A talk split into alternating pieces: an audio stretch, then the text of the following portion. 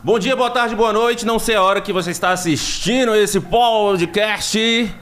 61 Podcast é um novo podcast aqui de Brasília, made in Cerrado, quadradinho goiano, que não é goiano, né? Estamos em Brasília, não sei a hora que você está vendo, já falei, mas esse é o primeiro programa de muitos. Ao meu lado, Ronan Carlos, mas antes, para quem não me conhece, Leandro Hungria, eu sou um dos apresentadores, encabeçando aqui junto comigo esse programa, esse podcast que vai ao ar aí no YouTube. Daqui a pouco a gente fala a agenda. Quando ele vai ao ar, Ronan Carlos. Que satisfação, Leandro Hungria, estar aqui com você, participando dessa bancada, onde estaremos trazendo diversas personalidades, empreendedores, celebridades, todo tipo, políticos, todo tipo de, de, de debates que possam nos acrescentar aqui diretamente do 61 Podcast, o podcast da capital. Hoje, uma convidada especialíssima, nossa querida e amiga polêmica, hein, Leandro? Daqui a pouco a gente fala o nome dela, hein? É, vou deixar pro Leandro ter uma chamada aí, daqui a pouco. Mas antes disso, vamos agradecer, enquanto isso está rodando, a logo dos nossos parceiros aí, ó. Casa dos Biscoitos Mineiros, Mamute Energy Drink, agradecer ao nosso amigo Alexandre lá da Suprema Veículos. Também temos aí a Clínica Corpo Perfeito, correto? Corpo Perfeito. Laboratório JK. Laboratório JK. Mais um. Agência Acreditar. Acreditar. Tá tudo aí, tudo passando a logo aí para vocês já seguirem esses nomes importantíssimos que tá dando uma força grande aqui pro nosso primeiro episódio. Transmissão do podcast diretamente aqui do estúdio 1 da agência Acreditar. Vamos pra cima então. Chama a vinheta pra gente chamar a nossa convidada. Vinheta, diretor.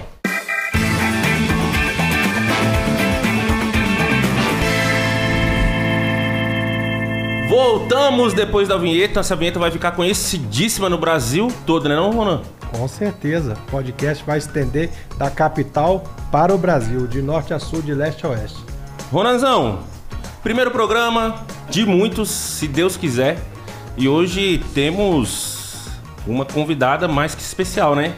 Com certeza. É uma pessoa que eu admiro muito, é uma pessoa que eu me espelho, é uma pessoa que tem uma luta, uma história, uma trajetória de vida sensacional e tenho o prazer de recebê-la no nosso primeiro podcast. Podcast, a nossa primeira convidada, Coronel Sheila Soares Sampaio, ex-comandante-geral da Polícia Militar do Distrito Federal. Uma salva de palmas. Que. Coronel, muito obrigado pela presença. Aqui Eu a casa. o convite. É sua ou da senhora como bem entender como a senhora quer. Eu, eu chamaria de senhora, sua, porque uma senhora sua. bonita dessa fica até chato. Rapaz, senhora, difícil né? acreditar que é coronel. Porque a gente tem a imagem de coronel, tipo assim. Velho, uma aqueles, velhinha aqueles, de bengala. É, aqueles, aqueles, co aqueles coques e aquelas redinhas aqui, né? Ai, ai. É, realmente essa imagem é o que as pessoas às vezes imaginam. É verdade. Coronel Sheila, como entrastes para a Polícia Militar do Distrito Federal? Gente, isso é uma história, viu? Uma história até meio que inesperada, né? Não é uma profissão que eu posso dizer que seria a profissão dos meus sonhos. É... Gente, eu nem me apresentei, né? Que coisa Isso, por favor, Não, por que favor. coisa feia. Mas voltemos, aqui, voltemos, Aqui voltemos, a casa é sua. E vamos começar novamente. Bem, para quem não me conhece, eu sou a Coronel Sheila Soares Sampaio, conhecida como a Coronel Sheila, né? Fui comandante-geral da Polícia Militar do Distrito Federal, a primeira mulher a comandar a Polícia Militar da nossa capital. É, tive aí quase 30 anos né, de trabalho, por mais que eu não pareça aquela velhinha de bengala. De coque. Mas, de coque. mas eu trabalhei quase 30 anos na nossa corporação, né? Segui toda a carreira para chegar ao topo máximo, digamos, da nossa instituição. Tá na reserva ou não? Tô na reserva agora, já tô na reserva. Né? Então eu vou contar mais ou menos a minha história de como que eu entrei na corporação. Mas por que que eu pergunto? Ah. Cortando a senhora. Porque antigamente é, quando eu comecei a estudar, querer também, que todo mundo quer ser policial. Falou, oh, Leandro, você pode entrar como oficial, mas tem que passar no curso da UNB, que você já entra como oficial. É. Ou abrir concurso de oficial, que é muito mais difícil. Na uhum. época, tinha um concurso da UNB, que você passava pro vestibular do UNB uhum. e já entrava como oficial. A senhora lembra disso? Isso, foram várias fases. Na verdade, assim, o acesso ao, ao, ao curso né, de formação de oficiais, eles tiveram várias fases. Quando eu entrei, que eu sou da terceira turma da, da de oficiais formados em Brasília, ainda era um concurso. Então teve essa época realmente através do, do vestibular da UNB e posteriormente já voltou a ser através de um concurso pré-estabelecido, pré-determinado. Mas realmente o curso ele tem uma, é, ele é comparado a um curso é, superior, né, reconhecido pelo Ministério da Educação.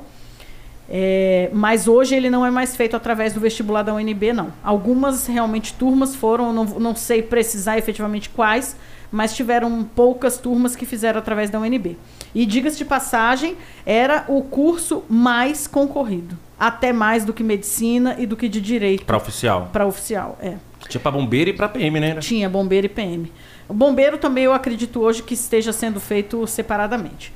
Mas enfim, é, coincidentemente eu era aluna da UNB, né? Quando eu fui fazer o concurso. Qual curso? Eu fazia educação física na UNB. Eu entrei na UNB em 89. Eu tinha 16 anos quando eu entrei na UNB, eu terminei meu segundo grau bem, Nova. bem novinha, né? Eu não vou falar ensino médio, né? Porque na minha época era segundo grau, então eu terminei foi o segundo grau, não, foi nada de ensino médio. Era, era segundo né? grau. Não, não, não tinha nada acho de. que na nossa não, época. Não tinha nada de nono ano, essas invenções, essas coisas novas que agora a gente se adapta. Na sua época era segundo grau também, Ronan? Na minha época era segundo grau. Mas eu quero ir com a Sheila. Vamos voltar um pouco mais ao passado. Sheila nasceu aonde? Sheila nasceu em Brasília, eu sou candanga, realmente nascida e criada em Brasília. Meus pais são nordestinos, né? Minha mãe veio de, de, de é, da Paraíba, não é à toa que eu sou brava. Meu pai é cearense. Admitiu. admitiu. olha aí, olha aí. Eu sou, eu sou brava quando há necessidade. É, realmente minha família é nordestina, mas assim, os meus irmãos são nascidos também aqui, já, já somos de uma geração nascida e criada realmente em Brasília. Nasci em 25 de abril de 1972 em Brasília. Meu pai ele era servidor assim público, né? Ele trabalhava no Ministério das Minas e Energias. Então assim a gente veio para Brasília ainda na época é, que estava ainda construindo muita coisa, né? Assim minha, minha mãe veio para cá com, com os o pai dela, Vieram onde conheceu Brasília. isso. Então, onde conheceu o meu pai, né, se casou e aí a família já foi constituída realmente aqui em Brasília, nascida e, e quando criada. eles chegaram, moraram aonde, Sheila? É, moraram ainda na época no Núcleo Bandeirante, Bandeirante, naquela parte onde, né, realmente... Vila Esperança isso, ali. Isso, onde tudo era estava sendo construído. E, posteriormente, a, como meu pai, ele, ele era trabalhava no Ministério das Minas e Energias, muitos servidores tinham a oportunidade de morar em apartamentos até funcionais, que grande maioria ali no Cruzeiro. E posteriormente esse apartamento ele foi é, colocado à venda para os próprios servidores. Até hoje foi tem quando apartamento desse isso jeito. foi quando meu pai comprou. Então o apartamento que hoje minha mãe mora ainda é dessa época. Então assim eu lembro quando eu era criança, no apartamento em frente, assim, o chão, ele era de barro mesmo, de terra. A gente brincava na frente, né? Do, do hoje em No dia. Cruzeiro? É no no Cruzeiro. cruzeiro novo mesmo. Então, hoje em dia, é tudo asfaltado, né? Tudo bonitinho, mas a época, quando nós chegamos, não, era tudo ainda no barrão. Os apartamentos ainda originais, para quem não conheceu. Sem né? grade. Não, o apartamento não tinha. É, os apartamentos, né, os prédios não tinham grade. A grade ela surgiu muitos anos depois, né? Por questões assim. E aí você tomou de raiva daquela grade e falou, eu vou combater a criminalidade. Gente, olha só, né? Como, como a a gente pode até chegar a esse ponto, né? Muitas crianças sonham, né, em ser bombeiro, ser policiais, sonham até ser garis. Eu, eu confesso, já sonhei muitas vezes e, e ainda não consegui realizar esse sonho de pendurada naquele caminhão de gari. Gente, é sensacional, deve ser uma aventura só. Pena que tem o cheiro, né? Mas se me derem um caminhão limpinho, eu juro que eu vou. Sabe como, Pendurada. Sabe, sabe o que eu queria ser? Na- como eu- quando a gente, a gente cresceu na cidade aqui perto, no entorno, era, cham- chamava Cidade Ocidental. E na época não tinha padaria. Então o pessoal entregava o leite em casa, os chamados leiteiros. Aham. Então os leiteiros iam lá, pegavam num tonel de, de, de alumínio, botavam o braço lá, aí colocava no. A gente levava leiteira de alumínio pra ele. Sim. Meu sonho era ser leiteiro. velho. Olha, que sensacional. Era massa, Não, a gente sonha, né? Na com- época que leite era leite. Vinha com a nata, assim, você fazia coalhada, tudo. Hoje, É verdade. Não, se você perguntar pro, pra essa galera dessa geração, o pessoal nunca vai Não saber. sabe nem de onde vem o leite, se não sabe, variar. Não, não sabe nem de onde vem o leite. É isso. O leite vem morninho. Mas enfim, é, realmente eu sou nascida e criada em Brasília. é, então eu entrei na UNB em 89.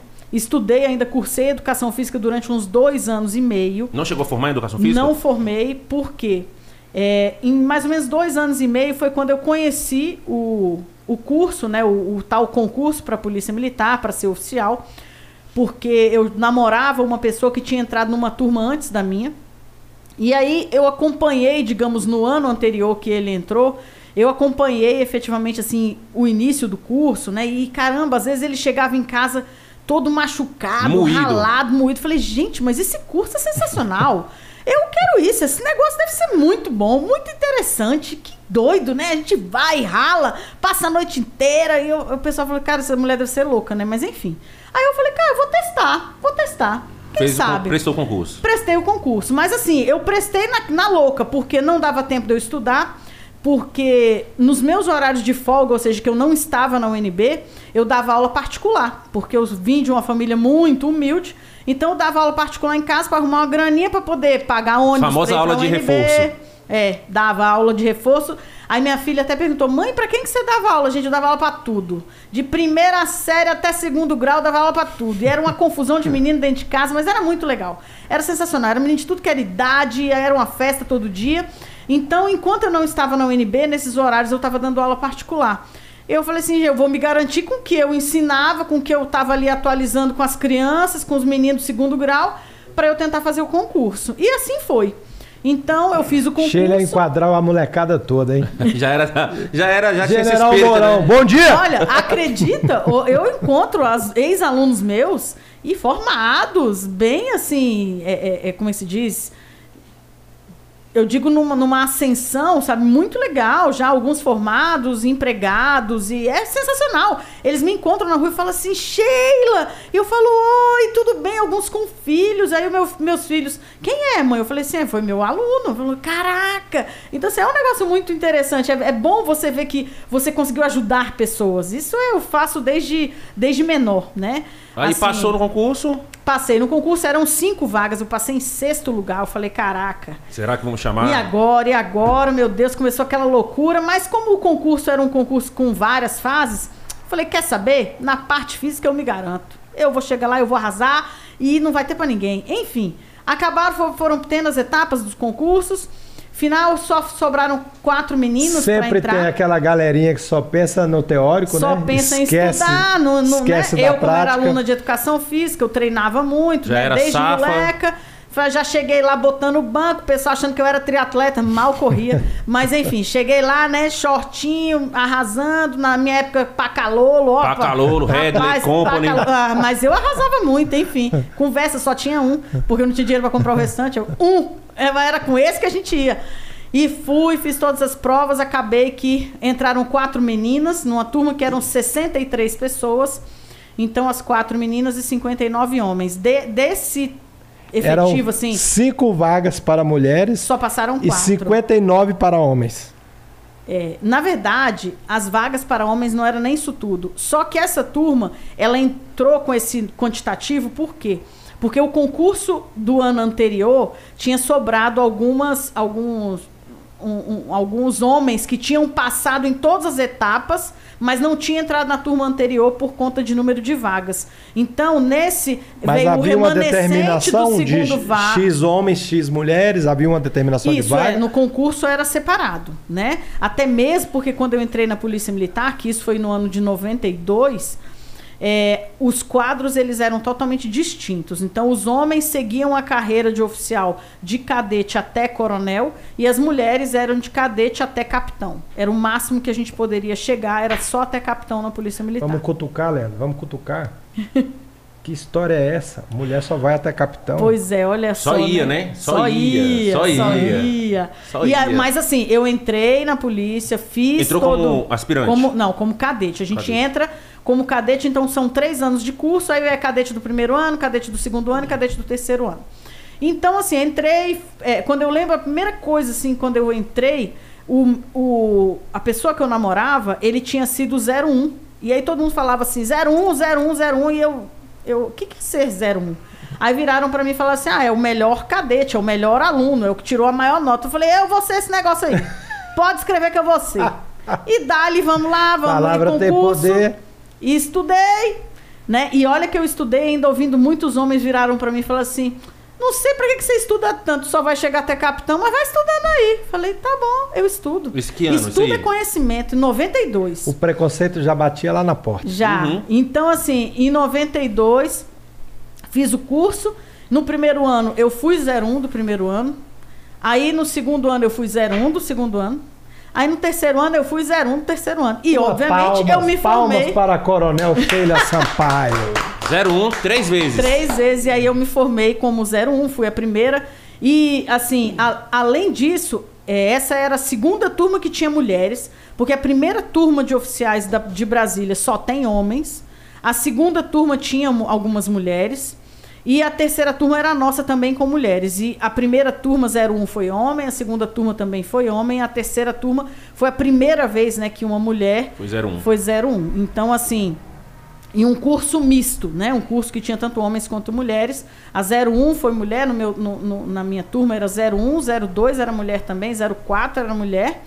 E a outra foi, a, a última foi a 14 numa turma de quase 60 pessoas. Então, assim, né, nós estávamos ali no top 15 já. Então, né, digamos até. Coronel Sheila não é da turma do choro livre.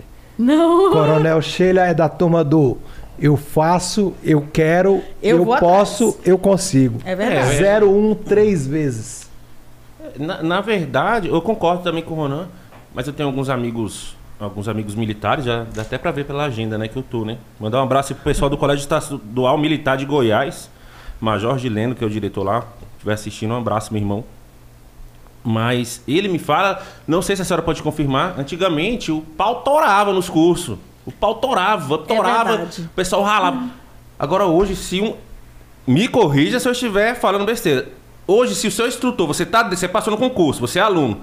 Se o instrutor falar alto com o aluno, o cara processa o cara, o, o- o É, instrutor. é, hoje em ah, tô dia- sendo como é que é? Assédio moral. É, hoje em dia é bem complicado, é bem complicado. Nós sabemos, né, Sheila? Nós Como- Eu sabemos. falei, uai, como é assim? O cara quer ser É, militar é e tudo assim, hierarquia. Eu, eu falo que se eu quisesse usar, digamos, os vídeos que eu tenho, né? O VHS, olha o tanto que eu Vídeo tenho. cassete. Tenho muito, assim, de imagens que, se hoje a gente lança isso na mídia, Era meu, ia problema. rolar, era cabeças, processos até o fim da vida. Só que, assim, eu, eu- acho que quando você tá na, na profissão, primeiro que eu acho que você tem. O grande problema é que hoje muitas pessoas entram por serem con- concurseiros e não serem. É, é, ter o dom, entendeu? Entram pelo Do- contra-cheque. é. E, Claro, eu não, e, ó, claro. e eu não vou julgar todas as pessoas por isso, não, porque ela tem chance de se apaixonar pela carreira enquanto tá lá dentro. E eu espero que isso aconteça com elas, porque senão elas serão infelizes o resto da vida. Né? Se for trabalhar única e exclusivamente pelo, pelo salário, que não vamos dizer que é ruim, né? É um salário bom, digno. Mas assim, eu espero que as pessoas consigam se apaixonar pela profissão, que foi o que aconteceu comigo. Eu nunca sonhei em ser policial militar, agora eu me encantei pelo, pelo processo, de como foi. E realmente, quando eu entrei, eu confesso que durante o curso, assim, no começo, eu ligava pra minha mãe chorando, falando, mãe, eu vou embora desse aqui não é pra mim, lugar. não." Isso aqui não é pra mim. Porque, assim, eu vinha de uma de um histórico, não de, de ser é, é, patricinha, não, mas assim, eu estudava na UNB, aquela visão de que você pode tudo, né? Porque aluno da UNB acha que física. pode tudo, educação física, chinelo no pé e, e loucura. Chega lá lá, não, lá não. disciplina. Lá era disciplina, gel no cabelo, não pode voar um, co- um fio no, no coque na rede, igual as velhas, é, coque na rede. Roupinha Horário. passada, vinco, sapato, a gente chamava de sapato na vela, né? O coturno, porque você tinha que passar graxa e vir com a vela pra queimar, pra brilhar, parecer um espelho, roupa na goma. Se você tirasse a calça, colocasse a, ficar a- ficava em pé.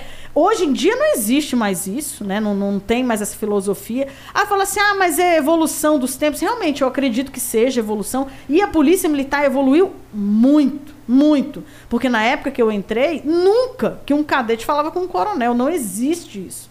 Um oficial subalterno, um tenente falar com um coronel, nunca, na face da terra.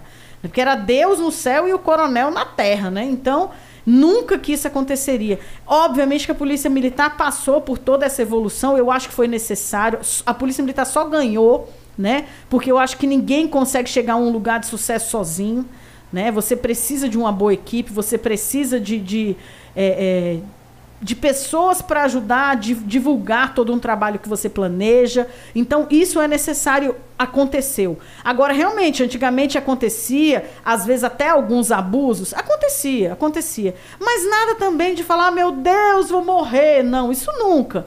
Né? Agora, Acontecia alguns excessos? Aconteceu, né? E eu acredito que os excessos tenham sido punidos. Sim. Como, inclusive, hoje também pode, em qualquer momento, acontecer excessos. Mas agora, assim, as pessoas se, se utilizarem, né? Daquilo como sempre um... Ai, meu Deus, gritou comigo, minha vida vai... Se vitimizando, Vai acabar. Né? Não, aí não. Aí é desnecessário. Porque a gente tem que estar tá ali para aguentar pressão, porque realmente a gente vive um trabalho altamente estressante e sendo pressionado e cobrado não só pelo superior, mas principalmente pela sociedade 24 horas do dia. E a gente vai ser julgado o tempo todo. Então você tem que aprender a lidar sim com um certo tipo de pressão. Agora, não há de, de, de falar assim, ah, é necessário é, acontecer agressão física? Claro que não. É necessário acontecer agressão verbal? Claro que não, não é isso. Mas é você ser colocado, é, é, por exemplo, às vezes trabalhar um pouco mais do que um, um, horário que às vezes possa ser considerado da escala, né? É você após aquele horário de trabalho, você ser submetido às vezes a determinados testes para ver como que você lida na hora do cansaço, na hora né? do estresse. É, porque assim, querendo ou não, a nossa profissão às vezes exigem é, situações dessa maneira. Posso, posso posso estar falando besteira também, mas vou dar um exemplo que eu acho que é claro para a senhora. Acho que um policial, um policial que entra, polícia militar normal, vai ter um tratamento diferenciado do que um cara que escolheu ir para BOP. A BOP vai ter um treinamento mais porrada, porque vai exigir lidar com situações extremas, que é o batalhão de, de operações choque, não sei, uhum. choque, né? Que, com um cara que, sei lá, que tá normal, que tá na rua, batalhamento de, é, batalhão de sociedade ou de escolar, não vai ter o mesmo o mesmo treinamento que o pessoal da BOP tem. É, então, a... acho que são pessoas que são, são, são preparadas de forma diferente. Vão aguentar um estresse maior, vão aguentar a situação de, de extremo perigo, de, de analisar se pode, sei lá, ou atirar, ou jogar uma bomba. Acho que são, são pessoas, acho que dentro da corporação pode ter esse, esse é, essa divisão de perfis, né? Falou, opa, vou tentar no curso. Porque é por isso, eu, eu por isso que eu acho que o tratamento da BOP, o, o, o curso da BOP, já separa o joio do trigo. Falei, opa, aqui você não é. Você não é, você não é, é na verdade, assim, Você não é caveira, não, meu irmão. Sai daqui que você vai chorar. na Polícia Militar, é, daqui do Distrito Federal, eu vou falar por aqui, né? Que é onde eu tenho é, competência para isso, para falar. A formação básica, ela é única né? Ela, é, ela é feita a mesma para todos eles. Então, quando o policial ele é formado e está pronto para ir para a rua, independente de qual o batalhão, qual unidade que ele vai trabalhar, a, uni, a, a, a formação ela é a mesma, né? Agora, tanto claro do praça, todos, tanto todos, do a cadete. isso, a formação ela é a mesma. Então, o que na verdade vai mudar, realmente, quando vai chegar um pouco mais lá, lá na frente, quando esses policiais forem ser distribuídos para unidades especializadas, aí sim, possivelmente, eles vão passar por cursos de especialização, né? Porque assim, o policial logo recém-formado é bem difícil eles já irem para unidades especializadas, que são o quê? A Rotan, o Batão. BOP, o BP Choque, então realmente é, né, o BPMA, porque são são unidades onde exige um pouco mais de, de conhecimento em áreas específicas e que, obviamente, eles vão alcançar isso, óbvio, ao longo da carreira, mas também através de cursos de especialização. E nem todos né? passam, né? Não, não. Isso, assim, é, grande parte eles se candidatam, digamos assim, a fazerem determinados cursos, né, que são os cursos de especialização, que são o quê? Curso de operações especiais, curso de químico, curso de choque, é, e por aí vai. Todos esses cursos né, especialistas em, em determinadas, em áreas BP específicas, sinotecnia, né, que é do BP Cães, e trânsito, e por aí vai. E aí sim, essas pessoas estarão aptas a trabalharem em, em unidades é, especializadas. Tá? Então, assim, eu não vou dizer e nem posso afirmar que 100% das pessoas que lá trabalham tenham cursos de especialização. Até mesmo porque antes a, a, distribuição ele era um pouco aleatória, né? Mas assim, hoje em dia é dado realmente a prioridade aos, às unidades que fazem efetivamente o trabalho de policiamento ostensivo, que é esse que a gente vê o tempo todo rodando na rua, para posteriormente essas pessoas se candidatarem a fazer cursos de especialização para que possam ser entre, é, é, empregados nessas novas unidades. Novas unidades não, mas nessas uhum. unidades que exijam esse tipo de, de capacidade. Sheila Sampaio passou pela academia como cadete, se formou. Qual foi a sua primeira missão? A primeira missão, assim, tá falando logo depois que eu saí de aspirante? Logo que você saiu de Bem, aspirante. como, como na época, né? Como aspirante, tenente, né? Não, a gente sai aspirante primeiro, aí depois. É aspirante faz tenente. alguma coisa, a não ser aluno? Filho, eu vou te falar. Vai pra rua? Vai pra rua. Na época, quando é, as três primeiras turmas, não querendo vangloriar essas três primeiras turmas, mas nós fomos meio que um, um, um piloto, né? Pra, era a, a turma que estava fazendo, digamos assim, a academia da Polícia Militar e está com as três turmas, ou seja, com os três anos, com três tipos de, de, de turmas com responsabilidades diferentes dentro da academia. E quando a gente foi, assim, pra, já para as unidades, a, a Polícia Militar ela passava por uma defasagem de efetivo muito grande. Então não tinham tenentes mais nas ruas. Porque os tenentes já eram tenentes ainda oriundos do Exército, bem antigos, que já estavam saindo capitães. Então, os tenentes que, que ainda existiam eram esses já oriundos da Academia da Polícia Militar. Então nós já chegamos assim recebendo muitas responsabilidades. E falar assim: "Ah, mas vocês estavam prontos?" Olha, a vida nos fez prontos, porque a gente recebeu muita missão no peito e o que você não sabia, você se virasse. Naquela época era assim, se vira, meu amigo. E, e eu lembro a época, assim, a gente trabalhava, é, era um sistema normalmente de 12 horas, porque ainda tinha rancho. Então a gente comia no quartel, então a gente trabalhava de 8 às 12, de 14 às 18. Isso, o expediente, Ficava né? ranchado. É, tinha o rancho para todo Essa mundo. Essa experiência do rancho sempre me deixou curiosidade, porque meu tio era militar, então às vezes a gente ia lá no rancho. É, como era esse rancho? Eu, eu tive no exército e eu vi que lá, é, não eu servi, né? Como minha esposa era militar do exército, eu passei por alguns corredores e eu vi que alguns banheiros eram separados pela pelo é, título, pela graduação, né? Pela graduação, de, o banheiro era de, de oficiais, o banheiro de praças e tal, tal, tal. Lá no rancho, alguma história que você lembre de alguma situação é, que é assim, aconteceu assim, no na rancho? Na época da, da, academia, na época do curso, realmente existe o rancho para os alunos, né? E o rancho para os oficiais. Isso sempre houve essa distinção. E a comida dentro, era a mesma? a comida era a mesma, mas assim, a distinção de local onde sentar realmente era separada. E era boa a comida? É, no curso, não. No curso era assustador, era terrível. Tinha um fígado que era verde, uma dobradinha que cheirava, meu Deus! E o pior, você não podia falar assim, eu não vou comer. Você era obrigado a entrar na fila do rancho e ao menos passar e ir embora, mas você tinha que entrar no rancho. E assim, na época, a gente, o primeiro ano, né, de curso, todo mundo fica no internato. Então você ia para lá na segunda-feira e só saía na sexta se não tivesse preso. Se não passava o final de semana e já continuava na semana seguinte. Uh, então, assim, você não tinha opção, porque você sofria revista de armário e não, se tivesse comida, você ficava preso. Então, você não podia levar comida, você não podia fazer nada, revista de armário todo dia, era uma confusão. Preso, tipo, quanto tempo? É, preso é o tempo que eles quisessem. Dois dias a 30. Não tem, não tinha. Não tem essa, né? Eu não lembro. tinha essa, não. Era vai uma bolachinha na mochilinha. É. Ah, não era uma tabelinha, tipo, biscoito no armário, tantos dias. Roupa mal passada. Não, era tipo assim, vou com a sua cara, não vou com a sua cara, você tá me devendo, não tá devendo. Ah, não, você já vacilou uma vez, já vacilou duas, você nunca vacilou, agora você vai, vai vacilar muito. Então, assim, não tinha esse. É, é, esse é o regulamento de quem quer, né? Como se diz, era o RQQ. Então era do jeito que eu quero e assim vai. E assim a, a banda toca. Mas, assim, é, tudo isso eu acredito que serviu como. Hoje a gente lembra com, muita, com muito saudosismo e até com, com sorriso, né? Porque foi muita, muita coisa engraçada, muito papel ridículo que a gente passou. E, e ah, cara, era assustador. Assim, então.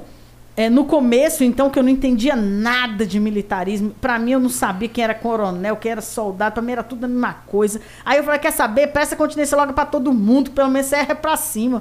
Porque eu nunca vou saber quem era um, quem era o outro. Coronel Sheila tem que agradecer a este ex-namorado. o 01, né? Foi, Olha aí, o 01. Foi o 01 que colocou ela nessa carreira E o Já 01 tomou- chegou a comandante? Não, ele, ele foi para reserva como tenente-coronel, né? Não, não chegou nem a coronel, ele saiu, foi para reserva remunerada antes ainda. Uma oportunidade, assim, que aquela de, de cota compulsória, né? Porque tinha que abrir vaga e ele, digamos, pela idade conseguiu entrar embora, e né? ele foi embora cedo e foi aproveitar a vida, né? Que ninguém é bobo nesse No mundo. seu curso, você disse que eu poderia chegar capitão.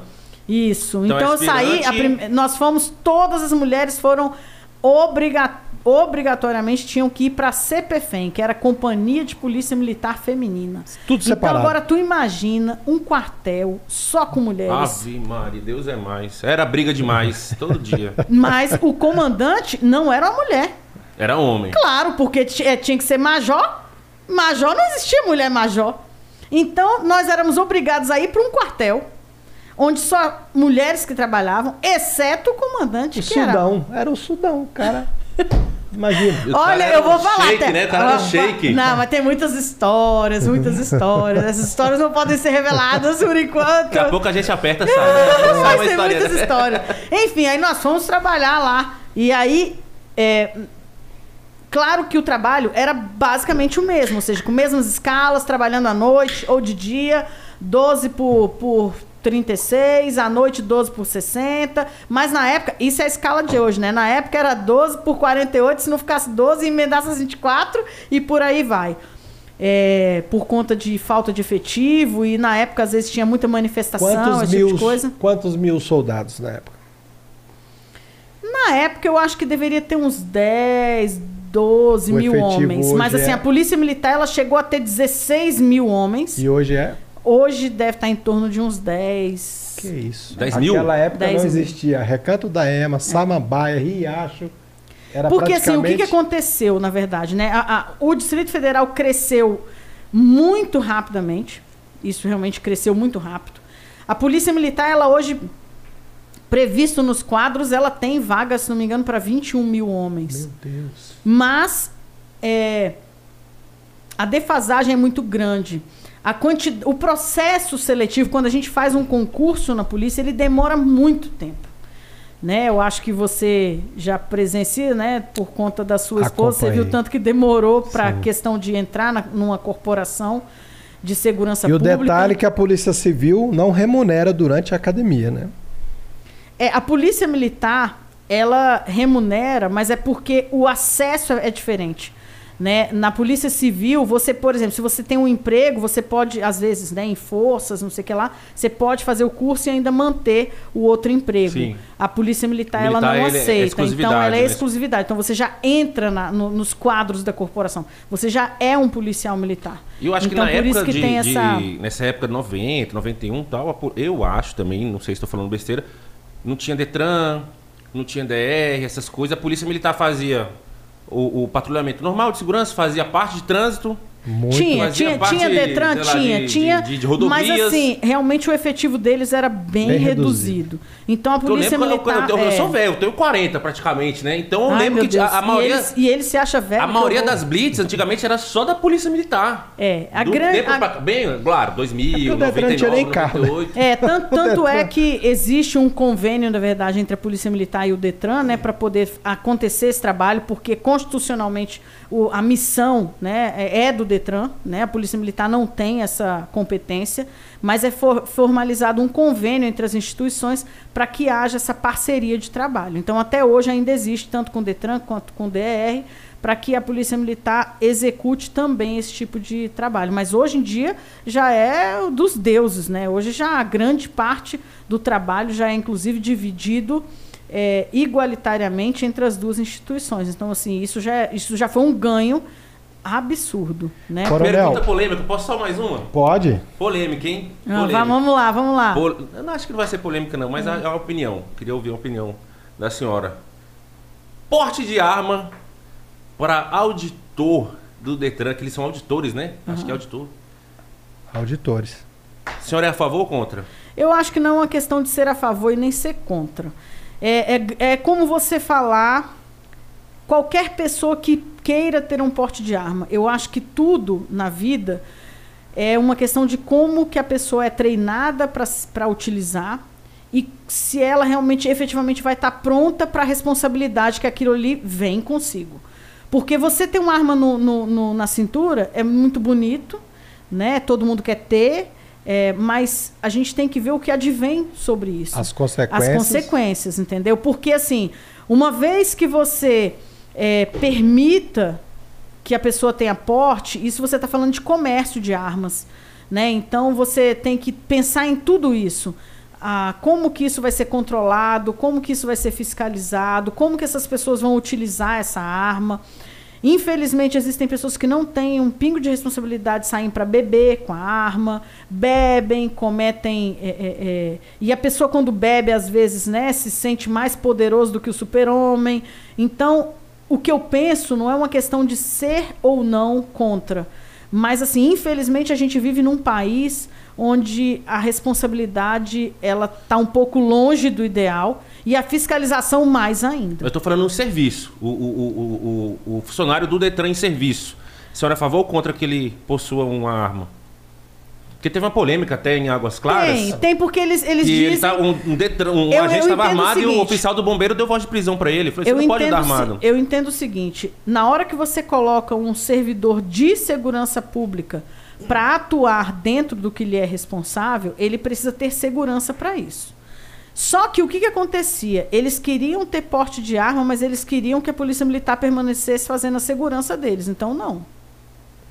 Porque uma vez que você tem a, se julga competente para utilizar uma arma, você também tem que se julgar competente para ser defender. responsável pela sua segurança, se defender e defender também a sociedade. Então, é isso que você está entendendo? O que eu falo, assim, não é uma questão de. Ah, é a favor, é contra. Tá, para que, que serve uma arma hoje em alguém de serviço? É pura e simplesmente defesa. A arma que todos os policiais usam não é para ataque. Ela é pura e exclusivamente para defesa. Tanto é que nós temos uma, uma orientação do Ministério Público para que nós sempre tenhamos pelo menos dois, dois ainda, antes da arma letal, que a gente tenha outros dois equipamentos que sejam não letais. Taser, que seja coisas. taser, que seja Borracha. gás, esse tipo de coisa. Entendeu? Então, aí eu, eu te pergunto: ah, um, um, um agente de trânsito, ele tem necessidade de ter uma arma? A arma dele vai servir para quê? É para parar um carro, é para abordar uma pessoa, ele não tem, não é, ele não tem que fazer abordagem pessoal. Não tem como nem se defender por conta de aplicar uma multa e alguém querer agredir ele. Ele vai, dis, vai é, ser, uma, vai então, ser um assim, desproporcional. Eu acho que é uma questão de como é, o, o, dever que você tem perante a sociedade do seu trabalho. Você está entendendo? Porque assim, não dá para se misturar as estações. Ou seja, cada um no seu quadrado. Cada um no seu quadrado. Até Eu porque... acho que as pessoas, os serviços se completam, Justamente. são tão importantes Justamente. quanto, porém, cada um tem a sua missão. Até porque o Detran vai abordar, na sua maioria, quase que 99%, de pessoas de bem. São pessoas que estão no trânsito, cometendo algum, algum, algum delito ali no trânsito, enquanto o policial não ele já vai abordar uma grande parte criminosa, suspeita, né? Que já está ali para o suspeito de prática de crime. O cara que está dirigindo, não, ele vai cometer um delito, uma infração de trânsito. Então, a, a desproporção é muito grande em termos do serviço, né? Eu, é, eu entendi, entendi, mais ou menos. Porque o cara também que está dirigindo pode ser um. Sim, mas assim. O cara que está portando uma arma, está portando uma droga, ou um corpo no porta-malas. Sim, mas aí, mas é se, a, se a gente falou. for partir desse princípio, pensa bem um auditor que ele realiza fiscalização em comércio. Ele vai trabalhar com o público, ele pode encontrar pessoas agressivas e nem por isso ele tem que estar tá armado. Mas ele vai ter que desenvolver o trabalho dele. É. Nem é. quando, quando um policial é agredido fisicamente, a proporção da resposta dele não pode ser com arma. Né? A gente tem o cacetete antes, tem o taser, né? Primeiro você usa a proporcionalidade. Primeiro eu vou na contenção ali, na algema, né? Fazer então, a... assim, é, resta muito, tem que ficar muito claro é qual a missão de cada órgão, qual a responsabilidade efetiva e como que você utiliza aquilo no seu dia a dia. Ah, a, a questão é porque eu vou estar armado e, e eu vou estar seguro? Talvez. Talvez. Não vou foi dizer como que seja foi a briga dos, dos agentes penitenciários, né? Que conseguiram agora o porte de arma. Que eu também acho que era válido, né? Que você tá ali dentro de um presídio tratando com, com criminosos, condenados, cumprindo pena, e você ir para Mas casa assim, desarmado. uma vez que no Brasil hoje, né, se, se eh, discute muito a questão do porte de arma para civis, aí eu me pergunto, né, então por que não um auditor do Detran ele não possa ter? Sim.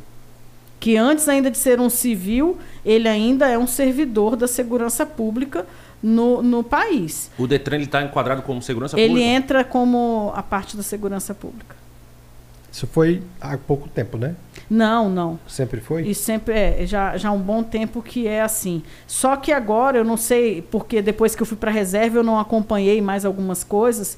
E eu lembro que ainda a Secretaria de Segurança ia apresentar algumas reformulações. Então eu não sei o que efetivamente mudou depois que eu fui para reserva, né? Mas assim, todas as vezes que ainda ia se discutir segurança pública, realmente tinha Polícia Civil, Polícia Militar, o Corpo de Bombeiros e o Detran envolvido. Coronel, você falou que foi pra rua em 1992. 94, né? Que aí foi quando eu 94. formei. 92 eu Ainda pegou PM. Plebe Hood, Legião Urbana, É claro. movimento do rock. É, Você falou que tinha muitas manifestações, essas manifestações. Tinha, tinha. Assim, é, os grandes né, mo- movimentos que aconteceram em Brasília, praticamente a gente estava lá direto, né? É, aqueles badernaços que tinha na rodoviária. Então, isso aí a gente trabalhava direto, né? Todas as micarês candangas que estiveram em Brasília, eu Isso. trabalhei todas, né? Pular, Saudosas. acho que eu vim pular só quando eu já era major. Que aí eu conseguia pular, porque aí eu não estava escalada em todos os dias. Mas assim, a micarecandanga todas, né? Efetivamente a gente. E como era Trabalhou. aquele naquele tempo, tinha essa história muito do sabe com quem você está falando, sabe com quem eu sou filho de quem. É, na verdade, né? Brasília é, é uma vocês- cidade, né, que ela é característica por sempre você conhece alguém, É né? É a- É então verdade. acontece muito essa, essa situação, assim. Obviamente que a gente tem que relevar em algumas questões quando você está em eventos festivos, porque as pessoas bebem, se alteram, desde que, digamos, não faltem respeito com, né, com a sua autoridade ali presente representando o Estado, você vai relevando algumas coisas. Mas que isso acontece, acontece sempre. Já aconteceu uma vez, eu lembro, eu era comandante do, do pelotão de trânsito do Guará e eu era o terror no trânsito. Eu era o do capeta. Não deixava passar Era, não, eu, ninguém. era- eu não passava ninguém, eu era terrível. E eu lembro que teve uma vez que nós abordamos um carro. Parava e o- todo mundo. O cara não tinha placa no carro. Aí o policial foi abordar, ele puxou só um papel e colocou o braço pro lado de fora, assim. Aí o policial veio me chamar. Eu cheguei lá, eu falei, boa, no... boa tarde, senhor. É, por favor, habilitação, documento Você do era major? carro. Não, eu era tenente. Tenente. Habilitação, documento do carro. Ele só puxou de novo o papel. Aí eu, sim, esse papel é o quê? Ah, ele falou qualquer coisa é só falar com ele. Aí eu, quem é ele? Porque o carro era de um coronel da polícia e tinha sido vendido para esse cara. Só que o cara tava andando em Brasília sem colocar placa e o carro já vendido há sei lá quanto tempo. Então, assim, já tinha ultrapassado até o prazo autorizado pelo, pela legislação, que são 30 dias após tirar o carro né, da, da, da concessionária, você tem 30 dias para emplacar. Até esses 30 dias você pode andar com o carro, não é andar com o carro, é você pode, às vezes, fazer um trânsito ali de, Deslocamento. de deslocamento para esse fim, que seria Emplacar. emplacar o carro, que não aconteceu. E a pessoa só colocou assim, eu falei, tá, e aí? E aí o cara levei o carro pra delegacia e, E tudo toma. mais, e toma. E o coronel apareceu? Ah, o quê, rapaz? Recebi ligação do mundo, do mundo. eu falei, me lasquei, me Cê tá lasquei, mas eu falei, vambora. É tipo isso. Perdeu o tipo isso. comando? Não, eu era só tenente, né? Então você não perde nada, você só muda de unidade. Não tomou nenhum dia de O cadeia. cara foi atrás Não. mesmo, coronel? Foi, foi. E te tocou pra uma Não, Planaltina? Cara, eu já trabalhei em Planaltina, confesso. é, quando, quando você é um pouco assim, eu confesso que eu sou uma pessoa muito. Eu, eu- às vezes as pessoas me consideram abusada, mas assim, eu sou uma pessoa que eu tenho muito assim em mim a questão de justiça. Legalista. E quando eu vejo alguma coisa errada, injusta, eu corro atrás, eu bato boca, eu vou na. E Eu sei que muita coisa foi por imaturidade, obviamente, né? Hoje em dia, assim, eu discutia mais, mais na classe, mas assim, quando eu era tenente, eu não pensava em nada, falava besteira demais, enfrentava todo mundo. Então, assim, eu já tomei umas, umas punições de ir trabalhar longe. Eu lembro, eu estava grávida do meu primeiro filho, eu fui trabalhar em Planaltina. Eu ia para Planaltina todos Morava os dias. no Cruzeiro. Morava no Cruzeiro e ia para Planaltina todos os dias. A sorte, pelo menos, que era contra fluxo, né? Uhum. Então não pegava o trânsito, mas assim. E foi até época muito boa, porque o comandante era um cara muito meu amigo. Então não foi ruim. A única coisa ruim era a distância. Mas assim, a unidade é uma unidade fantástica para trabalhar. O pessoal que trabalha, né, como é o pessoal que pro- mora na própria cidade, então eles estão imbuídos com a causa segurança, porque eles querem que o lugar Pessoal onde eles e né? a família estejam, né, esteja seguro. Então assim, é uma unidade fantástica para trabalhar. Então eu já trabalhei no Recanto das Emas, é, Planaltina, Ceilândia, Ceilândia, eu fui trabalhar na época que tava aquela guerra assim da Ceilândia mesmo, de, de contra a polícia militar, né? Um, um- um- muitas denúncias até contra a polícia militar e o comandante que foi para lá à época foi para tentar salvar o batalhão e ele levou várias pessoas de confiança. É o eu oitavo- lembro, oitavo- o oitavo oitavo batalhão. Eu batalhão. lembro que eu trabalhei em uma semana eu estava ameaçada de morte com, Olha. com, com ligação, com tudo. Mas pelos bandidos ou É, milícia? Melhor deixar que. deixa quieto. Eu Porque nunca tenho- ninguém conseguiu comprovar quem era. Eu tenho até uma curiosidade, mas eu não vou falar. Não. Não ando. Pronto. Eu só queria saber isso, tem cara de brava. Isso aí tem cara de brava demais. Não ando. Sheila, esses Leandros Hungrias da vida aí, que andam com esses carros rebaixados, uma tonelada de som no porta-mala, passava aí na tua Leandro- frente, Ah, agora a culpa é Não. Passava na tua não, frente, o que que eu- eu- acontecia? Ah, mas era, Era- parado era o na prato hora. cheio, né? Mas ia pro depósito, mas ia bonito, cara. Eu penso um negócio que era legal. Não Olha só, Já né? fiz muito isso. Já Ah. fiz muito isso. Já levei. Eu era o terror do Guará. Eu era o terror, não, passava mais um de carro rebaixado. Eu mandava Isso. todo mundo pro depósito. Eu chegava nas oficinas, falava assim: ah, é você que tá mandando os clientes pra mim. Olha, mas hoje melhorou muito. Hoje já, já, já tá legalizado. É, hoje tá legalizado, É o né? saco pra legalizar, um saco. Eu fui almoçar com o Leandro ontem, nós Não, e eu vou ser sincero, eu acho uma pena pra quem anda desse jeito, viu? Porque aquilo ali não é, pra- não é saudável pra ninguém. Que não tem isso? coluna que aguente, Eu moço. fui Não, mas a- a minha almoçar. é Você fala que tu é Não. velho, como é que tu é um velho e anda naquele? Eu não, mas fui- o meu- o meu é diferente. Eu fui Olha- almoçar olha com o. Leandro ontem, nós fomos na churrascaria na, na Potência do Sul. Um abraço, pessoal da Potência do Sul. Patrocínio BRB. Muito obrigado ao Alô, BRB, me patrocina, BRB. Valeu, BRB. Fui com o Eu Leandro. quero ver ele- o BRB fazer os financiamentos agora aí pros policiais. Tá vindo aí uma onda, né? Um projeto aprovado aí, assinado. essa história desde Pra que, ó, ó, que a gente tem agora um financiamento imobiliário com jeito diferenciado. Vamos lá, BRB. BRB, honre, entendeu? Você é o Banco de Brasília, tem que ajudar os policiais de Brasília. Vamos lá. Isso aí, BRB. Fui almoçar com o Leandro. Ele tá numa- tem uma Mercedes. E aí paramos na porta da, da churrascaria lá. De repente ele mexeu num botão aí, desligou o carro, começou a fazer um barulho lá atrás. Eu falei, meu Deus, esse carro tá estourando lá atrás, mas o motor é atrás da Mercedes? Aí ele pegou e falou, não, isso aí é o compressor. Falei, compressor de quê, cara? Ele falou assim, é porque o carro é A. Aí ele levantava aí, subia à frente do carro, abaixava. E eu Era falei, aquele de filme. o compressor no banco de trás. Eu falei, mas Não, no porta-mala. no porta, é no porta-mala, o compressor no porta-mala. Pá, pá, pá, pá, pá, pá, pá, pá, pá, pá, pá, pá, pá, pá, pá. Eu falei, toda vez que tu para, mexe no, na suspensão, esse, esse trem liga lá atrás, né?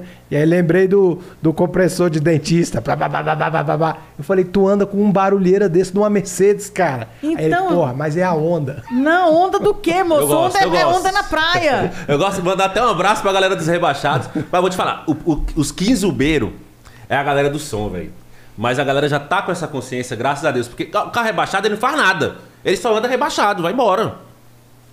Tanto é que hoje você consegue legalizar Faz, um carro pô. rebaixado. Os Mas cara- você lega- vai os legalizar. cara gera legalizar- serviço pras É, oficinas mas vai legalizar um carro com som. Você não consegue legalizar. Principalmente no, no Goiás, em torno aqui, Valparaíso, Ocidente Lusiana, se você tiver um carro com som e tiver alto, o carro vai preso. Era aqueles caras que tinha... Ah, mas como aí é era por o- conta da lei que Abel existe Beats, de da perturbação, de, né? é, de perturbação. A- Abel, Abel- Beatle, Abel Abel. Volks, é, Eu lembro dessas, dessas festas que tinha aí dessa turma. Dos sons. Galera do som, ixi. Porque, assim, infelizmente, se as pessoas tivessem consciência e utilizassem esse tipo de equipamento, às vezes para batalhas em determinados locais específicos, beleza, para mostrar seu som, top. Mas o cara quer colocar em plena área residencial de Concordo, madrugada, concordo. aí não dá. Concordo entendeu? também. Então, assim, é, é justamente é o que eu sempre falo, a questão de responsabilidade, entendeu? É, é- é do que você quer conquistar. Eu então, ah, quer legalizar a questão de som, tudo bem, mas ah, primeiro que a gente não vai conseguir ter uma fiscalização efetiva para isso. Segundo que as pessoas não sabem utilizar de forma responsável. Aí você vai incom- incomodar vizinhos, Tudo, às vezes idosos. tem gente doente, Pois criança é, pequena. Aí você tá entendendo? Então eu acho que é- não é simplesmente por implicância. Não, não é. porque realmente não tem É condição. implicância, mas a gente também, a gente, a gente, que eu falo do som, do- galera que gosta de carro, de tunar o carro, som, a gente, cara, Brasília é uma cidade tão legal. A porcaria do autódromo tá fechada, velho. Que tinha lá toda quarta-feira tinha quarta show. E lá o pessoal aumentava o som na área central de Brasília. Não tem um lugar pra essa galera dos carros. Mas existe a som. promessa da reforma do. Promessa, minha avó fez Essa é promessa. antiga, hein? Essa é antiguíssima. antiga. Essa é Eu antiga. acho que eu nem Cara, vi. faz uma PPP. Tanta galera da PPP, velho, par- parceria público-privada, quis pegar, não deixaram. Mas enfim, fa- fazer o quê? né? Então, Um dia eu dei uma lapada aí, aí vieram me ligar e tal, mas eu dou lapada mesmo. porque O negócio tá lá parado, meu irmão. Não, e o autódromo ele, ele servia para muitas finalidades, inclusive para treino de atletas. Exatamente, Muitos ciclistas, muitos ciclistas, treinavam lá seis realmente horas de da manhã tá lá, ó. é. Eu já fui uma delas. Olha, eu também já fui pra lá. Sabe que Coronel é Ironman, né? Eu não fiz ainda. eu não fiz, fiz o primeiro teatro eu fiz, mas não fiz o Ironman, fiz o do Sesc. É O Ironman ou Aerogel? É Iron Man, né? Que pena, olha, nem colocam Ah, isso como Iron, eu não Iron fiz. Woman. Eu não fiz. É, não, eu, eu, eu Você fez o faço- completo? Fiz, já fiz duas vezes o completo. 180 de bike, É, são quatro de- 3.800 né, de natação e a maratona de corrida. 42 de corrida. é chão.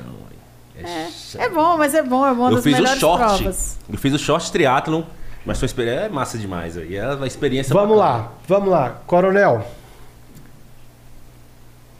Existia aqui em Brasília, onde hoje é o Pontão, né? Que é um, um centro gastronômico, tal, tal, tal. Aham.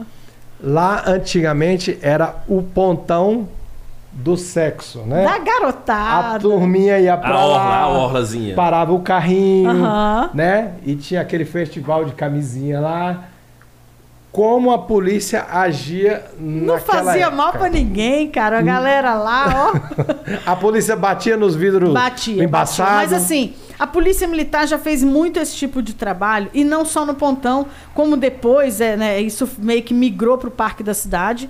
E acontece esse tipo de abordagem. Mas não era com única e exclusivamente a, a, a, a intenção de sacanear Reprimir. a pessoa que estava lá ou reprimir. Mas por uma questão mesmo de segurança, né? Principalmente Claro que na época do, do, do pontão, a gente não ouvia falar em, em- em sequestro, relâmpago, nada disso, né? Era uma época, digamos, quem viveu essa época em Brasília sabe que nós éramos livres, né? Para poder sair, fazer acontecer é, é, na cidade toda. Mas assim, Andar a pé, realmente. ia festas a pé. Eu né? morava em Taguatinga, ia pra Quantas festas a a gente ia, voltava e, e realmente a gente conseguia viver dessa maneira. Hoje em dia, por exemplo, assim, eu tenho uma filha de 14 anos que eu não tenho coragem de mandar ela Não na tem. padaria. Não tem como. Que fica a 100 metros do, do- do prédio. Eu não mando, entendeu? A realidade que hoje a, a juventude vive é outra completamente diferente. Totalmente, totalmente. Então, assim, muitas vezes o papel da polícia militar era mais nessa intenção de alertar as pessoas pelo perigo que poderiam estar correndo, né? Então, assim, esse papel ainda acontece, né? Um dia desse eu até ouvi a mãe de uma amiga da minha filha falando que existem isso eu já sabia que existem é, é, estacionamentos no parque da cidade. Cada estacionamento é uma é um gênero né, de encontro. Teve- então saiu tem homossexuais, É. tem de Tá sabendo isso aí, swing. Ô, passou Tá Balanço Geral um dia? Qual desse. que é o gênero lá? Ali perto do. A reportagem do Balanço Geral, quem fez não foi se foi o Henrique Chaves ou o Fred. Mas lá o pessoal vai de carro, tem até uma filhinha, mano. Do lado do. Como é o nome daquele lugar que tinha as festas lá? Do lado do. Do, daquele pavilhão de exposições. Pavilhão de exposição, velho. É, lá, lá geralmente são encontros e- homossexuais. não, cara, mas ali, eu vou te falar. Pô, o Parque da Cidade é um lugar pra você ir com sua família. Tá? Tu tá lá, o cara tá lá fazendo não sei o que no carro, velho, de dia, de noite. Pô, não. Aí, Aí, também- aí tem outros estacionamentos que são para encontros de casais, assim, de swing e por aí vai. Swingando, swingando, É, o, swingando. o, pessoal, o pessoal dá, o jeito, dá seu jeito, né? Antigamente o parque era fechado, né? Era te- Dava 10 fechavam e 10 6 horas da É, e assim, fechado. na época que eu, eu comandei o primeiro batalhão, que é responsável pela, pela parte de policiamento do Parque da Cidade, comandei o, o primeiro batalhão por três anos. E assim, uma das coisas que a gente sempre tentou fazer, mas nós tentamos muito para tentar moralizar, mas foi Difícil. não, não, não conseguia.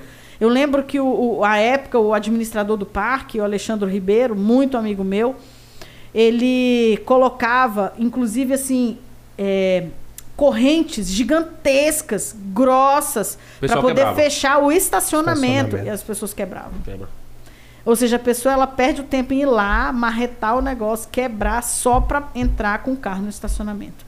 Então, assim, chega um ponto que a, a segurança ela não prevalece, né? Então, assim, as pessoas gostam muito de julgar, às vezes, o trabalho da, da- né, dos órgãos de segurança, mas não conseguem ver, às vezes, algumas vejo- atitudes que não são corretas. Eu vejo uma falha nas, nas agências de publicidade que servem a, a- não sei se é, eu acho que a Polícia Militar tem sua própria agência de publicidade, né? Assim como eu falo dos motoboys, e quando a gente vai ficando mais velho, a gente começa a olhar de outra forma. Eu já tive muitos confrontos com policiais militares na rua, um jovem petu, petuoso, né? E depois você começa, quando vai estudar, né? Se você vai ver o poder da farda, a representatividade do Estado na farda. E aí a gente, às vezes, com falta de campanhas educativas na televisão, poderia mostrar a vida daquele policial que, né, que deixou o filho ali em casa doente, é, a esposa em casa sozinho e saiu ali à noite para nos servir. Né? Às vezes a gente tá numa festa e o policial tá lá fardado, né? Às vezes quando eu já fui em manifestações na esplanada e vejo os caras ali debaixo do sol, deixando sua família em casa e tá ali para nos proteger, tá ali para nos servir, tá ali para proteger nossos carros, né? Já tive, eu já morei na Asa Sul, já tive carro arrombado, levar meu- meu- meus equipamentos dentro do meu carro. Então eu acho que as, falha muito essas campanhas de publicidade em, em mostrar a vida, a dificuldade da vida do policial e o quanto o policial nos serve. Porque quem põe, quem é o escudo da sociedade são os policiais. É, as pessoas gostam muito de julgar, de criticar, mas assim, na hora do perigo, quando a pessoa ela tá numa Ninguém liga numa pro situação- Batman. Não, só liga pro, pro 190, né? Incrível isso, mas é impressionante.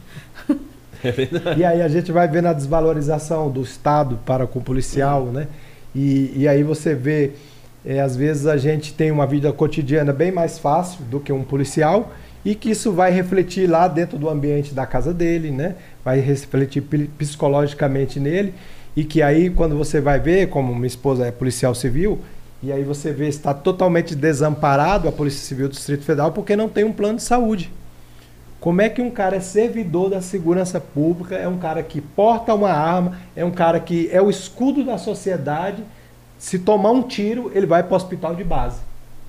Tinha que ter pelo menos um hospital, né? Igual a, a- a PM tem um A hospital, não polícia tem? militar, É, a polícia graças militar. a Deus, tem um hospital, né? Que foi. É, mas vamos lá. A Polícia Militar, na verdade, assim, é, é- é- às vezes a gente gosta de comparar, né, instituições por fazerem parte, digamos, do mesmo ramo de interesse que é a segurança pública.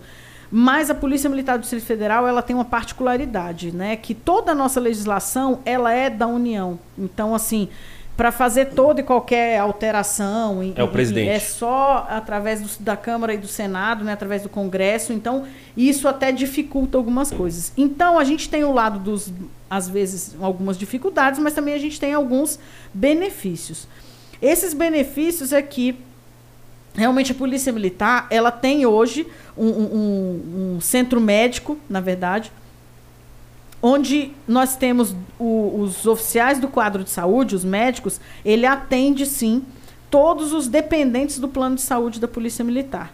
Que quem são esses dependentes? Os policiais e seus dependentes. Familiares. Então, assim, a quantidade de vidas é assustadora. Então, hoje, se você pega o nosso quadro aí de sei lá, 30 médicos, 40 médicos, não, não sei nem se tem isso, se tem mais, se tem menos, não lembro assim efetivamente do número, mas não consegue atender nem metade do que a demanda que realmente existe. Existe Até uma demanda a carreira de médico dentro da PM é reprim- pouca, né? É, existe uma demanda reprimida absurda, né? Então, o, a polícia militar, ela tem um convênio, assim, uma, uma, um contrato, né, de, de... Ai, meu Deus, esqueci o nome agora, mas é como se fosse um convênio para que os policiais e seus dependentes sejam atendidos fora da corporação a, a questão de urgência e emergência. Em hospitais né? particulares. Em Em, em alguns hospitais particulares, que são hospitais contratados. Só que é, esse valor ele é descontado do salário do policial. Existe uma coparticipação. Sim. Isso não é simplesmente assim, ah, a polícia militar tem tudo. Não é bem assim. As pessoas né, gostam de, de falar, mas, é, por exemplo, já teve mês que eu, eu, eu, do meu salário, foi descontado tipo dois, três mil reais por conta de gastos que eu tive com a minha mãe.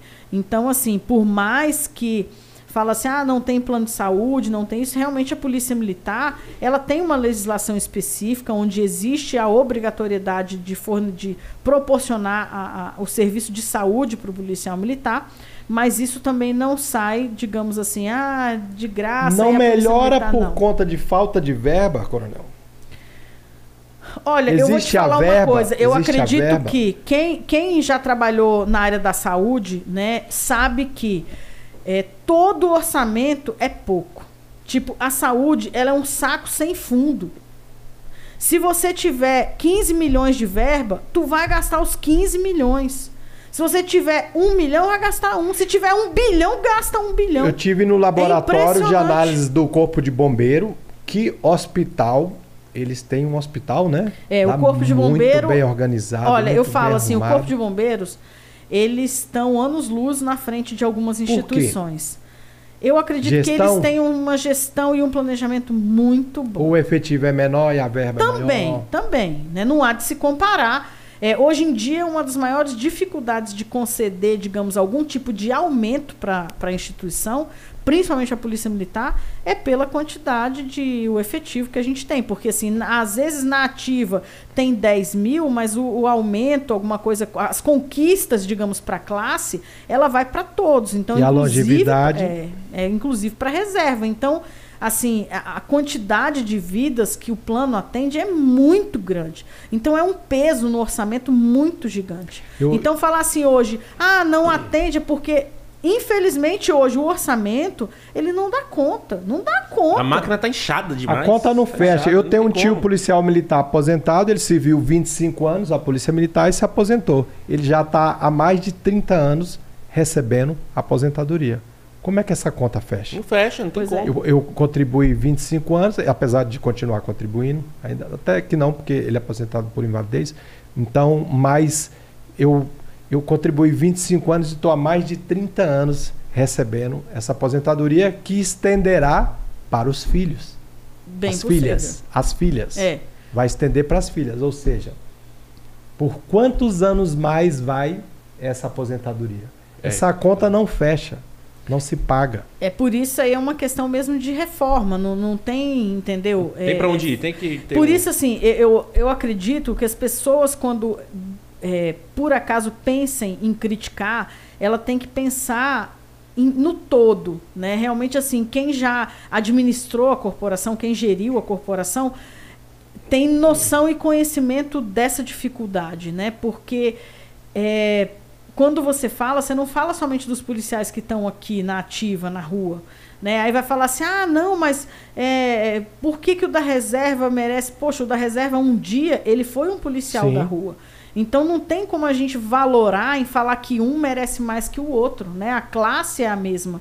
Então, assim, quando você fala dessas conquistas, realmente não dá para ver só o ali, o agora. Né? Então, Essa é de deixar a complicado. pensão para filha mulher acabou. Acabou. Acabou, na Acabou. verdade, assim. Quando? Quando? Isso aí foi uma, uma. Muito tempo atrás, acho que ainda nas. É, de 90 e. pou- 90, e- não, nos anos 2000, bem no início, assim, de 2000 e alguma coisa, saiu uma legislação onde você poderia optar em manter pagando, pagando mensalmente, contribuindo a um valor. X, para que sua filha, somente a mulher, ela tivesse e Direito. indefinidamente, é, desde que não casasse, e nem fosse, acho que servidora pública, alguma coisa assim, ela poderia receber a sua E pensão. tem vários outros órgãos. Eu dizer, pensava que olha, era a gente só vai morar junto, mas não vamos casar não, pelo amor de Deus. Hoje. Outros órgãos, Câmara, né? Eu não sabia que tinha. É, eu, eu Que nunca órgãos- acompanhei isso. tem Mas uma- assim, na Polícia Militar é, chegou uma época que, assim, é, não é que acabou, não, não ofertou mais esse tipo de escolha para as pessoas. Então, quem optou à época se deu bem, quem hoje não Acabou. não acabou. é. Sua filha vai ter direito? A minha vai pelo pai. Porque o pai, Da ele época. fez essa opção à época lá atrás, é porque ele já tinha uma filha, mulher, né, mais velha, então ele já tinha optado. mas ela não pode casar. Não, pela legislação não. Gente, Você pra acha você que chegou... Vai deixar ela ficar Vai sem nada. Pra vocês que chegaram agora, ou passou, adiantou o vídeo, a gente tá aqui com a Coronel Sheila, ex-comandante da Polícia Militar. Comandante geral da Polícia Militar do Distrito Federal. E a gente tem o prazer de recebê-la aqui, então não sai daí não, fica com a gente aqui até o final. Já curte aí o vídeo, já ativa as notificações que tem um pouquinho de papo ainda pela frente. Se inscreva no canal 61 Podcast. Estamos aí com 114 mil seguidores no canal. Dá o seu likezinho aí, compartilha e se inscreve no canal. Sheila, o polêmico vídeo, da Vídeo. Coronel Sheila que viralizou. Quem ainda não na conhece? internet, Quem não ainda conhece não esse viu, vídeo? Né? A Coronel Sheila estava com Diretor, coloca esse vídeo aí pra nós. Coloca esse vídeo aí. Fala. A Coronel Sheila estava com a mãe e o filho eh, pelas ruas de Brasília e foi abordada por uma viatura da Polícia Militar, né? E como é que foi a abordagem, Coronel? Bem, gente, é engraçado. Eu Lembrando tava. que a senhora era o terror do Guará, hein? Olha, mas eu já tava no Cruzeiro, hein? Enfim. Eu tava indo buscar, era numa tarde de uma sexta-feira. Eu lembro como se fosse hoje. Eu, eu lembro que foi no mês de agosto de 2018. É recente. esse vídeo. Foi agosto de 2018. Uma tarde de uma sexta-feira, eu estava indo buscar a minha filha na escola, porque toda sexta-feira ela faz prova. Então, quando acabava a prova, a gente estava indo pegar ela na escola para ir, acho que, para o treino de patinação deles. Que meus filhos são atletas de patinação artística e tudo. E, enfim, então estávamos no carro, eu, minha mãe e o meu filho, né, o meu filho mais velho.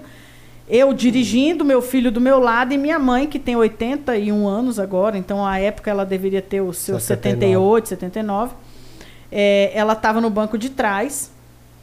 E eu peguei uma, uma pista entre o Cruzeiro Novo e o Cruzeiro Velho para que eu tivesse acesso ao Sudoeste e conseguisse ir para o Parque da Cidade, que era o caminho que eu ia pegar. Qual que era seu carro, Sheila? É um J6. Acho que, J6. é- acho que era isso, meu Deus Jack, do céu. um é, Jack. um Jack, é. É J8, J6, eu acho que é J6, eu não tô louca, meu Deus do céu. Enfim, é porque eu já troquei de carro, agora eu já até esqueci. Mas eu tava parada na fila, na minha frente, eu tava na faixa da esquerda dessa pista. Tinha carro nas duas faixas. Então, na minha frente ainda tinha uns dois veículos parados para acessar a via principal, que era que eles chamam a Avenida das Jaqueiras ali, entre o Cruzeiro e o Sudoeste. Quando a gente estava parado, de repente, eu vi um carro. Eu vi que era um carro se aproximando e eu pensei que esse carro fosse bater no meu carro. Porque, assim, o fino que tirou da porta de onde estava a minha mãe foi algo assim. É Milimi- milimétrico, milimétrico, entendeu? E quando eu vi, eu dei um pulo dentro do carro, dei um pulo mesmo assim, porque eu pensei que eu falei, cara, é um acidente, vai bater no meu carro. Mas quando eu olhei e consegui assim recobrar a consciência e vi que era uma polícia, era uma viatura da polícia militar, eu tentei chegar o máximo possível, empurrando meu carro assim para para esquerda no meio fio para dar passagem. Isso porque obviamente, cara, você vê que é uma viatura, Uma você vai, emergência, né? alguma coisa. Mas você nem olha o vídeo aí, ó. Mas você nem imagina que, na verdade, eu não poderia imaginar que era uma emergência, porque a viatura não estava com o rotolite ligado, não tinha sirene ligado, não, não tava nada, ela estava em patrulhamento normal. E aí você começa a pensar, fala, cara, se eu que sou da Polícia Militar, falei, cara, se você está num patrulhamento normal, por que esse tipo de, pelo menos assim, é, é- é, né, uma atitude meio afrontosa para os cidadãos, que tava até, até então tava, eu era coronel já. Até então ninguém sabia que, que quem é que tá ali dirigindo, mas tá. Aí, como se não bastasse, eu fiquei assim assustada, fa- afastei o carro para passar, só que a policial que estava sentada no banco de trás, ela se pendura assim na viatura, põe o bração para fora, a- a- a- no braço de dentro ela tá segurando uma arma longa e põe o bração assim pro lado de fora e bate na, na porta da viatura, dando uns porradão assim, olha e fala assim: sai pra lá, porra! Aí eu. Aí já era, logo com quem? Aí eu-! Eu olhei pro meu filho, meu filho olhou pra mim, que ele me conhece, ele falou: vai dar merda, vai dar merda. Aí eu, você ouviu? Aí o Pedro, aham. Aí eu, ah, não, não, não, não, Pera aí. não vai ficar assim. É inaceitável. Eu não concordo. É inaceitável, é inadmissível. Pra que ela gritar com as pessoas assim? Daí você passou pro outro Não, lado da eu população es- quando a- tem a visão Ah, diferente. Então, porque é, é- isso é inaceitável. Eu até entendo que a polícia militar ela tenha prioridade, isso é previsto em lei. Na hora que ela tivesse com, com a viatura com o rotolite ligado, sirene ligado, todo mundo tem a obrigação de dar espaço, de dar passagem. E nem por isso ela poderia ter gritado com as pessoas. Mas assim, a- e tu acha que foi só isso? Ela gritou e ainda ficou rindo da minha cara. Olha Ah, velho, não, mas aí, olha, mas me, me subiu o sangue. Eu falei, não, respira, respira e vai. Saiu aí a viatura. Não, não foi ali, não. A viatura seguiu. Você seguiu a viatura. E eu fui seguindo a viatura. Eu falei assim: na hora que essa viatura estiver tranquila novamente, eu vou parar. Os E a policiais avó, e eu vou e a conversar. avó dentro do carro? Sentada tava e ela já tava já esperando, né? Porque ela conhece, Conhece a filha, que, tem. né? Enfim, e aí ali dei umas voltas no sudoeste, até quando eu vi que a viatura não estava atendendo ocorrência, não estava. Eu fui conversar com eles. E aí foi justamente né, o vídeo que, que vocês viram. Viralizou. é, né, que um outro policial filmou sem, sem eu Sem ter perceber que eu, conhecimento. que eu achei Tem uma vários sacanagem. vídeos desse no YouTube. Esse tá com 75 mil likes Uhum. e 1.300 dislikes. Você tá Duas, bem- mil, duas milhões de visualizações. Eu fico pensando se essas pessoas que publicaram esses vídeos. 668 Será que eles já ganharam dinheiro com esse meu vídeo? Ah, já. Eu queria também ganhar um pouco, porque. eu- Cabo eu, ganhei Fonseca que nada. Cabo publicou. ó. Fonseca, Cabo ó, Fonseca. Direitos autorais da Coronel Sheila, hein? Ó, Ah, não é monetizado, então não tá ganhando, não. Mas enfim, tô curioso. E aí, aí você seguiu a viatura. Então, enfim, aí eu abordei a- a- os policiais, conversei, chamei a policial, sem se né? identificar. Que é o que ela tava ali é, Uhum. Você se conversando. de início. Não, com eles, com eles, Até os policiais. Eu, eu cheguei e me Você é identifiquei perto da maternidade eles. Brasília, né? É, do lado ali Do lado. no sudoeste. Eu cheguei pra guarnição e falei assim: eu gostaria de conversar com vocês. Eu peguei minha carteira, falei, sou a Coronel Sheila. Eu falei assim: eu fui abordada por vocês ali. Eu gostaria de saber o que foi que a senhorita ou a senhora, sei lá, me falou e não sei o que. Ela. Ah, eu pedi licença. Eu falei: hã? Hã? Licença? Então, assim, na verdade, esse vídeo, quando filma, é uma outra guarnição que chegou Com o oficial Que não de tinha- dia. com Pe- oficial de dia pegou a história que no meio. pegou a história andando. E, e enquanto ele chegou e ele estava ali ouvindo, eu não me identifiquei para ele. Eu continuei conversando com a guarnição que ah, o meu objetivo ali não era expor ninguém, Era não era simplesmente corrigir aquele, aquele tipo de atitude porque era inaceitável. Só que na hora que realmente eu tô saindo, né, pra ir embora, é Chegou a o hora que o oficial, oficial de de dia. dia. e vem falar pra mim, né? Falou assim: "Ah, mas a senhora sabe onde é o quartel?" Aí é a hora que eu pego a minha identidade e mostro pra ele e eu falo quem eu sou. Aí o caboclo. Aí acabou. O cara tava dentro do carro ficou, ô, quem é essa aí? Quem é essa- mostra- quem é essa mulher aí? Não Quem é essa mulher? aí pra ela não, nada aí pra ela não. É, e aí- ele até abaixava o Mas aí, só que o vídeo termina, senão, mas a história não terminou por Isso, aí. essa é a minha curiosidade. Na hora que você se identificou fui pra embora. ele. Não, aí ali eu, eu falei assim: não, então agora eu tô indo embora, porque você não já chegou e já mandou a sua guarnição embora? Então, beleza, você manda sua guarnição embora, eu estou indo embora e eu vou mandar uma parte pro seu comandante. Só Embora isso que eu vou fazer. onde a guarnição foi? Continuar a trabalhar, a guarnição ia trabalhar. E o oficial de dia também ia continuar o trabalho. Assim, eu, digamos, eu, eu já tinha entendido que eu tinha atingido o meu objetivo, que era, né, coibir Educar, aquela né? atitude, né? dia Falar que, falar que aquela, aquela, aquele comportamento não é o esperado pela instituição, não é o que a gente é, é, é, entende como ideal, enfim. E daí eu continuei e fui pro meu carro, que eu falei assim: ah, eu vou mandar a parte, pego o meu carro e vou embora. Só o que que aconteceu? Quando eu tô entrando no meu carro, simplesmente eu ouço o policial da primeira guarnição. De ele piadinha. Ele vira e fala assim para o oficial de dia: ela tá pensando o quê? Só porque é coronel pode Hum. cagar na gente, pode mijar na gente. Aí eu, eu tava sentando. Eu já olhei de novo pro meu A filho. policial que tava pro braço fora era soldado. Ela já tava mansa. Ela era soldado. É soldada. Ela já tava Mas na ela dela. podia cagar na população. É, pois é. Aí, não, aí eles estavam reclamando que eu tava falando alto. Eu falei, engraçado que vocês, na hora de gritar comigo, pode. Eu falei, na hora que eu tô falando alto com vocês, na frente das pessoas, não pode. E por você ser superior, você pode, ué. É o caso do, da, da nova geração aí, É, do- é. dos direitos. Aí, enfim, enfim, o que, que aconteceu? Nessa hora que eu ouvi você isso, eu voltou. falei, ah, agora, agora ele tá pedindo. Aí eu voltei, eu prendi o policial administrativamente, eu levei ele preso pro quartel. Preso administrativo é o quê? Não é aquela prisão que você leva pra papuda, ou seja, Uhum. pra fins criminais. É uma, uma prisão administrativa onde toda a conduta dele vai ser apurada E quem administrativamente. prendeu ele? Você deu voz de prisão e o, o oficial...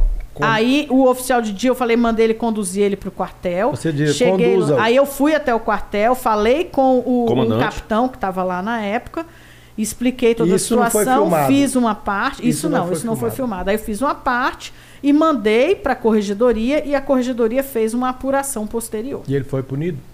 Foi, eles foram punidos. Agora, assim, é, qual tipo de punição eu nem lembro, nem fui atrás. Assim, na verdade, isso é o que eu tô falando. Isso aconteceu em agosto de 2018 e esse vídeo veio viralizar em novembro de 2018, porque foi quando o governador anunciou que eu seria comandante-geral. E o comandante dele era um dos que achava que seria indicado para o cargo. Então, Entendi. o, o policial, que era o comandante, que estava de posse do vídeo, tentou soltar esse vídeo para prejudicar a sua indicação para comandante-geral. Isso. Só que aí virou. É O porque a vídeo viralizou e a foi população entendeu que você que estava certa. estava ali certa, tinha sido desrespeitada pela guarnição e quando você se identificou, né, o oficial de dia arregou e falou: O- "A senhora sabe onde é o O quartel?" que eu não ali?" entendo é o seguinte. Na minha criação, eu aprendi o que, que é hierarquia. Não estou, diga-se de passagem, eu não sou militar, nunca fui militar. Mas eu sei que dentro de uma sala. Quer uma água, coronel? Aqui, ó, vamos colocar uma água aqui. Tragédia. Normal. Aqui, ó. Tragédia, Duas tragédias. Não corta, não pode cortar, não corta isso aí. Você sabe que não vai. Diretor. Você sabe que não pode cortar, né? Você Diretor. sabe que não pode cortar essa cena, né? Porra, eu tinha que aceitar. Claro. Isso é, Enfim, vamos isso aqui o lá. assunto tá interessante. Meu É interessante, Deus. mas tá tudo bem. Oferecimento de biscoitos, Mineiros, Mineiros. Mamute Energy Drink, Mamute Energy Laboratório Drink. JK que a gente vai fazer uma análise, clica nisso pra ver se não tem nada. Eu não filmei a queda, só pra você ficar tranquilo. Mentira. Não filmei. Oxe, a gente tá em que câmera nessa? Tava na, tava na Sheila. né? Na hora que você caiu. O que, o- a gente tá falando de hierarquia, né? O que não é hierarquia, né? Certeza que você filmou. Claro que filmou, tá tudo no rec. Não tá não. Vou pegar todos os cartões. Eu duvido se não tá. Mas enfim. Vai cair aí também. Vamos lá, tá repreendido em nome de Jesus. Eu. Que vaca, hein, pai? Você. Lapada, velho. Eu. Hierarquia. Hierarquia. Eu sei que quando eu estava dentro de uma sala de aula, a figura suprema era Aham, o professor. o professor. Eu sei que se o professor me mandasse para a secretaria, o diretor era o, Ah. o dono da porra toda. Aham. No meu, na, na- quando eu fui chefe, quem era meu chefe era o gerente, o chefe do gerente era o diretor. Mas. O cara entra na polícia militar. Olha só. O cara entra na polícia militar. Não sei qual era. a- Não sei qual é, nem tenho interesse de saber qual era a patente desse cara que falou isso pra você. E fala. O que, que essa mulher tá pensando? Só porque ela é coro... Tipo assim, a última patente da porra toda, velho. Aí O cara me fala um negócio desse. Eu Só falei, porque ela tem Meu irmão, 28 anos de cara, policial Deu, militar. deu um dose na copa, porque eu só falei, aí eu voltava e falei, meu irmão, você é doido. Você. Como é que só porque eu sou o quê? Ah, então quer dizer que as três estrelinhas que é o É, caiu do céu. Tipo assim, foi. é, estrela cadente, a parada. Só porque, tipo, cara, o que, que tem na cabeça do tipo de um, de um militar? É. Faz. Porque eu, já, eu tinha um amigo que era. Era, o- era coronel da aeronáutica, só que ele era tipo. Não sei se fala de coronel da aeronáutica, mas era, o- era o, o, o cabuloso da- da, da, Deveria ser brigadeiro. Exatamente, brigadeiro. E ele me chamou pra tomar um café no gabinete dele. Cara, eu vi. Eu, tipo assim, eu acho que hoje a, a- hierarquia, posso estar falando besteira também, dentro das Forças Armadas ainda é mais respeitada do que nas Forças Auxiliares. Muito mais. Muito Tá? mais. E aí eu lembro, velho, eu fui fui tomar o café com ele no gabinete dele no, no- no Ministério da, da, da Aeronáutica. E aí, passei, só que eu não me identifiquei na, no- na, na cancela lá pra fazer o crachá. Eu falei, não pode entrar comigo. O cara me barrou, mano. Mano. Esse Era- cara ouviu. Não, mano, eu não eu Tipo assim. Eu, eu, eu. Você ficou com vergonha eu alheia. Fiquei com vergonha. Cara, esse coronel, mano, brigadeiro aí, velho. Ele olhou pro cara assim, velho. Na hora que ele olhou pro cara, pro, pro soldado, não sei qual é. Aí ele pensou, eu falei, irmão. Fiz merda. Eu falei, meu irmão, o cara, tipo assim, no meio, na recepção da parada, da entrada. Você tá louco? Você tá maluco, soldados? Qual é o seu problema, seu bisonho? Eu falei, calma, calma, meu cara, meu irmão, você tá louco? Os caras tá com. Você não tá entendendo, não, velho? Eu falei, caralho, mano do céu. Só que aí eu vi na minha cabeça, velho, o que tem na cabeça de um cara desse falar só porque ela é coronel? Eu falei, pô, não, tá errado, tá na profissão errada, velho. É, mas essa turma aí é a turma que chega hoje na, é lá no possível, batalhão, velho. encosta a BMW, a Mercedes. Mas né? enfim, E velho, mas acho que é- e Desce fardado, né? Porque antigamente, é, quando eu era jovem, se eu falasse pro meu pai que é, é, a, a polícia militar mudou muito. Antigamente, se eu falasse pro meu pai que eu ia ser policial militar, meu pai me dava uma surra, né? O pessoal que era policial militar, era, os praças pelo menos, né? Que eu, que eu conheci, eu morei na Ceilândia, eles eram pessoas mais humildes É. né? E, e tinha uma turma que tinha vindo do JEB, Aham, que é o que pessoal foi da Guanabara. o pessoal do de JEB que foi Janeiro. pra polícia, era o pessoal que era o pessoal do porrete. Era o pessoal dos Uhum. cão que é o- os leões de chácara, né? É. Que eles falavam que falavam, vai lá e mete a porrada. Então eu sabia que no decorrer de, de anos, com a graduação da Polícia Militar começou, foi no, no primário, era de primeira a quinta, depois Aham. foi para primeiro grau, depois para segundo grau e para nível superior. E aqueles policiais que catavam os populares pela, pelo cabelo e rodava, né? Que ia chegar a hora que esses caras, e esses caras iam sair da corporação. Aham. Então hoje dentro da Polícia Militar, é, eu digo ali que 80% é graduação superior. Olha, hoje em dia, eu ouso dizer, é, quer dizer, eu não vou dizer 100%, mas eu acho que até um percentual muito maior. Por quê? Porque, inclusive, quando houve essa mudança da legislação, a própria Polícia Militar, ela proporcionou a oportunidade para aqueles que não tinham curso superior, para que eles fizessem, Até que foi o curso... melhora de Foi salário. com o curso da...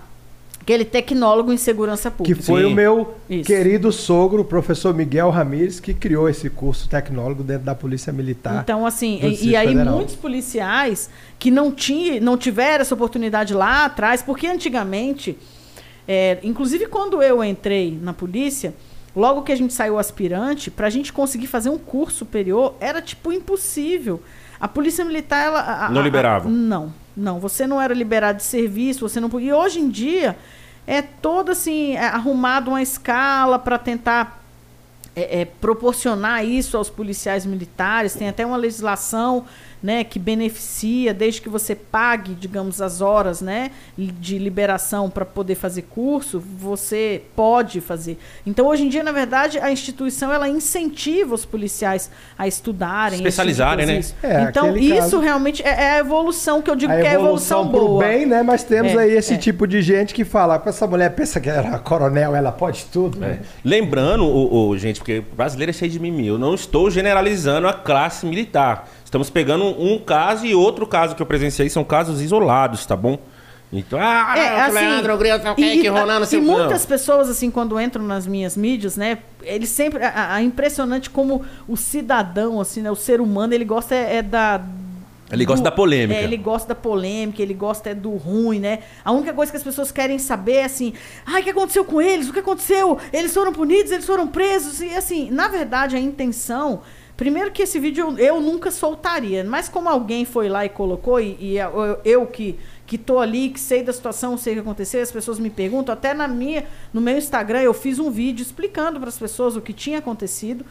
E obviamente que é o que eu falei assim, não me importa se o policial foi punido ou não foi, com qual tipo de punição ele foi punido ou não foi, porque assim, a intenção inicial não era corrigir. essa, era evitar que isso se propagasse, que isso acontecesse novamente, porque essa não é a filosofia da corporação. E o que eu acho que as pessoas assim mais eh, dizem, né, que elas se sentem representadas por mim. As pessoas dizem que eu sou fonte de inspiração. Então, assim, eu acredito que esse, esse lance de representatividade é porque as pessoas sempre, no fundo, no fundo, ou, ou a pessoa já passou por uma situação semelhante, ou conhece alguém que já foi, que Sim. passou por essa situação. E isso realmente é muito ruim. E como as pessoas, obviamente, têm medo da polícia, né? Óbvio que tem medo da polícia, exceto os malucos de, de plantão que gostam de enfrentar, né, os policiais. Obviamente que as pessoas assim O têm, Estado. têm medo, né? Tem receio, não vai replicar, não vai falar nada, não vai en- enfrentar. Então, assim, o objetivo ali era, na verdade, colocar aqueles policiais na real situação, que eles têm que entender que a grande maioria das, das pessoas que estão na rua são pessoas de bem. E a gente tá é para fazer o serviço preventivo. O serviço da Polícia Militar não é um serviço repressivo. Por mais que a gente também faça, mas a nossa prioridade para, a, a- a- a- digamos assim, o cerne da instituição, o- o objetivo principal da corporação é evitar que o crime aconteça. Então, ou seja, é fazer o trabalho ostensivo e preventivo para que efetivamente não aconteça o crime. E, as, na verdade, existem policiais que, né, que falam assim, ah, porque nós somos caçadores. Tudo bem que vocês sejam caçadores, mas caçem as pessoas certas. E nem todo mundo que vocês vão sair caçando são pessoas que mereçam ouvir Gostei do. Gostei do, do- Né? de uma palavra que você, que você usou aí. Caçadores. Caçadores de Lázaro. Houve muito erro ou excesso de gente querendo mandar?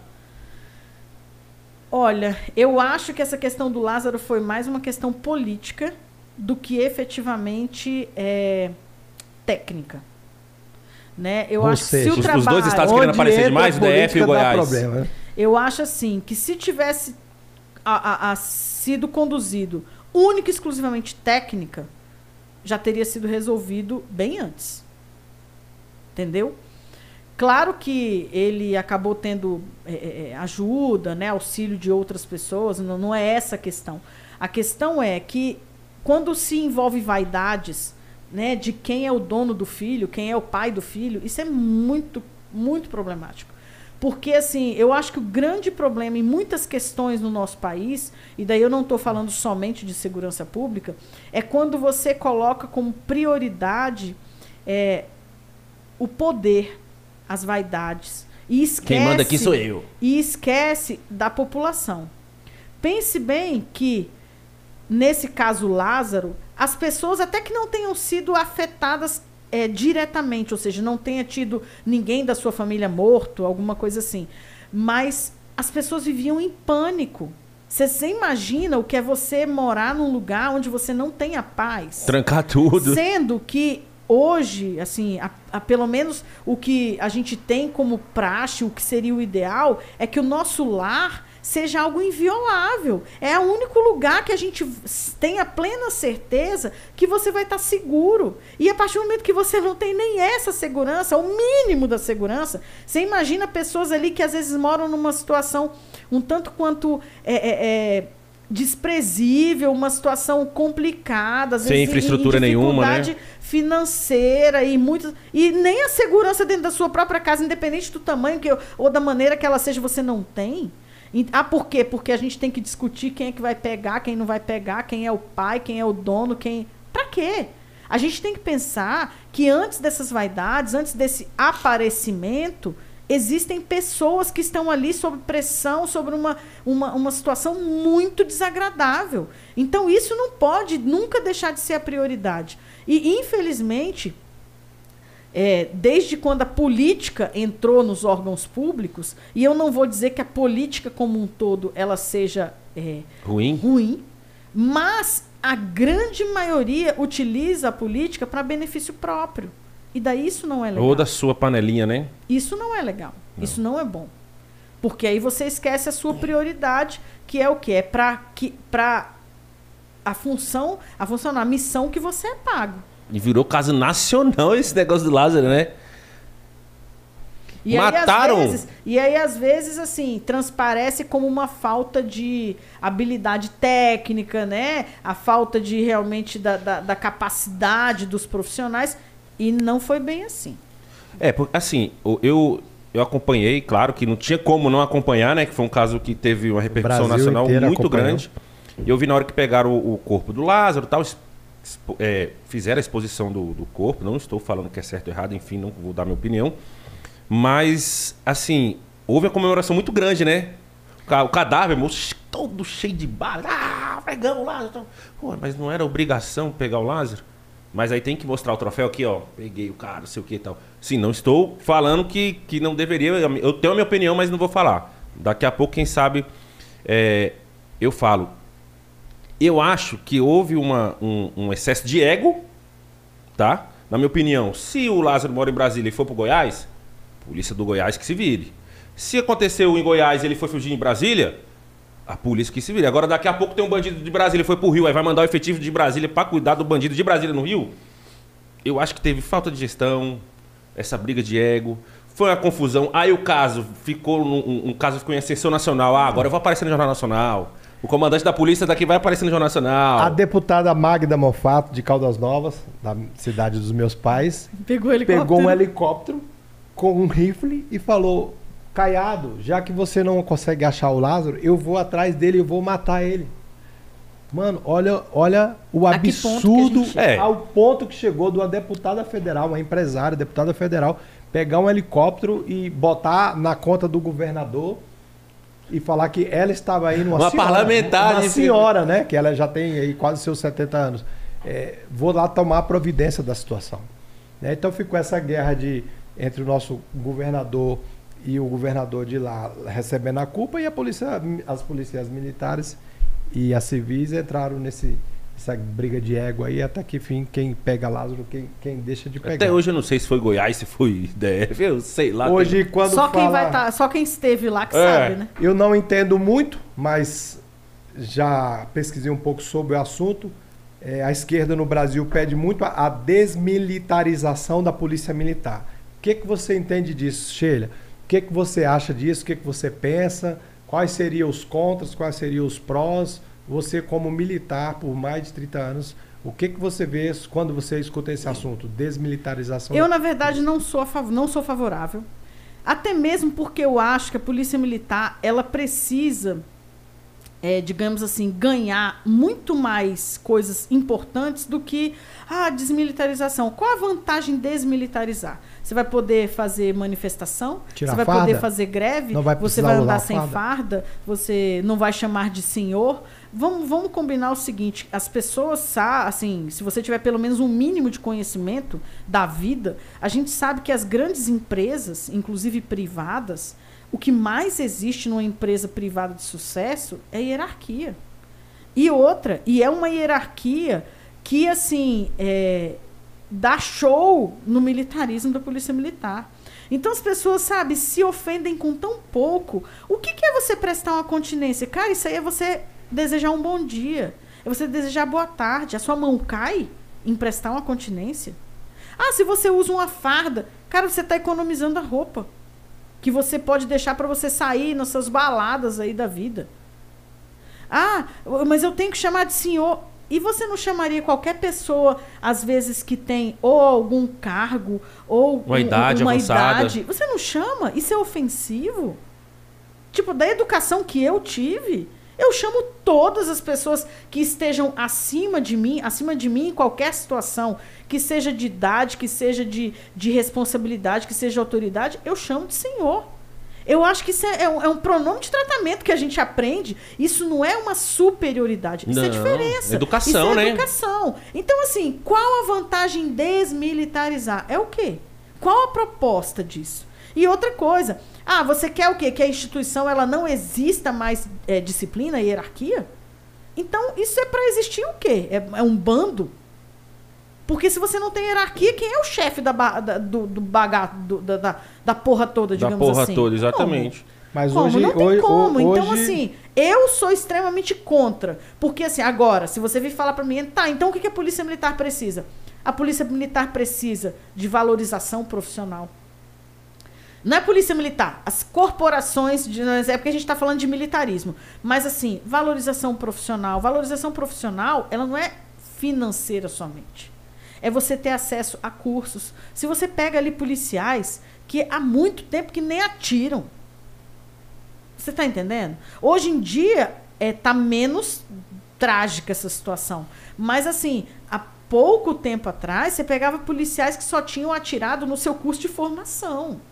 Então o que a gente precisa é o quê? É boa capacitação, é bons equipamentos, é, é você proporcionar, digamos assim, valorização profissional a, ponto, por exemplo, quando você encontra oportunidades das pessoas melhorarem é, através de cursos, que sejam cursos às vezes fora da corporação, cursos de línguas, cursos assim, coisas que vão te engrandecer como um todo, como pessoa e como profissional. Então, assim, as pessoas às vezes ficam implicando e, e se preocupando com ah, não, então vai ser um plano de carreira.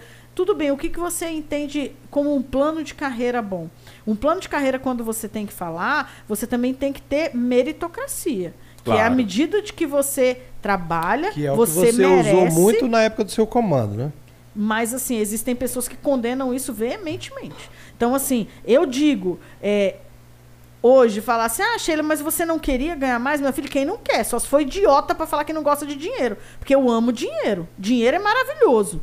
Agora, você tem que fazer por merecer. E eu confesso que se você aplicar um critério de meritocracia, será que todos merecem ganhar da mesma maneira? Não. Então, ou seja, as pessoas querem somente o bônus de um lado, né? Nunca querem carregar o ônus. Então, pense bem, as pessoas gostam de criticar, gostam de falar, mas em uma empresa particular, quando você falta o trabalho, você Descontado. perde o salário. Descontado. E ali não né? E, e na nossa corporação, não.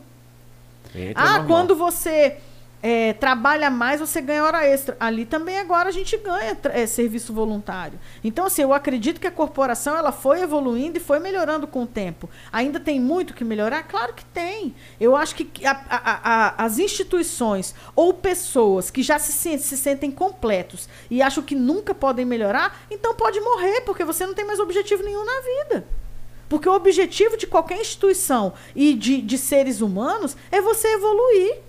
Obviamente. Então, se você acha que você não precisa mais de evolução nenhuma, ah, não, já tô top, já cheguei no máximo, então morra, meu amigo, porque tu não serve pra mais nada. É, já, vida. Chegou no, já chegou no Ué, final que você quis. Pensa né? bem, se você daqui cinco anos você for a mesma pessoa de hoje, em que, que você mudou, em que, que você melhorou? Nada. Então você tem que se matar, meu amigo, porque acabou. Acabou pra você. Porque assim, a questão é que a gente tem que evoluir sim. Agora, nem sempre a evolução é com uma denominação que as pessoas queiram dar. Uma desmilitarização. Tá, o que, que isso significa para você? Entendeu? Então, assim, eu sou contra a medida é, que as pessoas querem, é, parece, vulgarizar em algo muito pequeno, transformar esse nome em algo em conquistas muito pequenas. Porque o que nos atrapalha não é a militarização. O que às vezes nos atrapalha são grandes evoluções, né? De você conquistar grandes coisas para a instituição como um todo e não para interesses pessoais. Ah, eu não gosto de trabalhar fardado. Então você, para que você entrou na polícia militar? Então você vai trabalhar é, em qualquer é. outro vai lugar. Vai para civil, sei lá. Uai, simples assim. Complicado. Você falou. O, é, teve, não sei se foi o ano passado Teve, no, na, na, sua gestão, teve um vídeo de final de ano que foi muito bacana. Foi, um pouco antes de eu assumir. Foi no, no Natal de 2018. Foi, foi, antes, foi na gestão do, do anterior. Foi. Foi um vídeo muito bacana, um vídeo que eu me emocionei assistindo. Eu acho que foi, assim, bastante humano. Foi bem humano. Foi... É, eu te digo que a minha visão ali com o policial militar mudou com aquele vídeo. E né? eu, eu já de idade, falar... 40 e poucos anos, né? E eu vou te falar o seguinte, num primeiro momento, as pessoas, assim, aquelas pessoas mais conservadoras, conservadoras, né, criticaram assim, que absurdo, como é que é isso, um PM dançando. E assim, engraçado, né? Às vezes, em alguns momentos, não só nisso, não só a dança em si. Quantas vezes vocês já ouviram na rua, às vezes, um policial que ele vai no, no, no, em um comércio comprar alguma coisa para comer e as pessoas ficam assim, pô, mas tá aqui comendo. Tá, policial é gente. Policial come, policial dança, policial Caga, chora, mija. Caga, mija, peida, rota. Policial é Exatamente. gente, é ser humano, né? Então, assim, eu acho que essa visão começou a mostrar o lado humano da polícia militar, né? Que atrás daquela farda, daquela é, é, autoridade ali presente, representante do Estado, né? Realmente é o quê? É um ser humano. Tem um filho, tem um Claro, pai. claro. E hoje mesmo eu tava mãe. comentando com meu filho, eu falei assim, meu filho, as pessoas só sabem o que é ter um filho doente quando você tem um filho. Porque quando esse seu filho fica doente, foda-se o mundo. A questão é essa, porque a sua única prioridade é seu É filho. seu filho, a saúde do seu né? filho. Depois, meu amigo, se eu tiver que ser presa, eu respondo lá na frente. Mas sempre, eu nunca deixaria um filho por alguma outra coisa. Então, assim, às vezes até as pessoas, né, perguntam, poxa, mas como é que era na época do trabalho? Eu digo, o tempo que eu comandei a Polícia Militar, eu perdi sete anos da minha, ou sete meses da minha vida. Porque eu engordei, eu que era atleta, era não, hoje em dia eu voltei a ser atleta, né? Mas na época eu não podia treinar, eu comia mal, eu não conseguia ver meus filhos. Só pepino. Eu saía de, de manhã, minha filha estava dormindo, eu voltava, minha filha estava dormindo. Eu não conseguia almoçar com os meus filhos, eu não tinha paz, meu telefone tocava 24 horas do Quantos dia. celulares você tinha? Eu- Dois. não, tinha é o do trabalho, um ficava comigo do trabalho, e meus dois ajudantes de ordens tinham mais dois E telefones. o governador ligava um no seu telefone? Direto, assim, ou o governador ligava, ou o secretário de segurança. O então, vice, assim, ou tudo. é, é, é muito complicado porque você. Tudo isso em benefício de quê? Quando você consegue ter ganhos para sua instituição e, e ver ao final do dia que a população recebeu o que ela merecia, né? Que é o nosso trabalho, a questão do, do- da- de servir e proteger. Cara, isso ainda, ainda te, te traz uma satisfação de falar, poxa, mas está valendo a pena.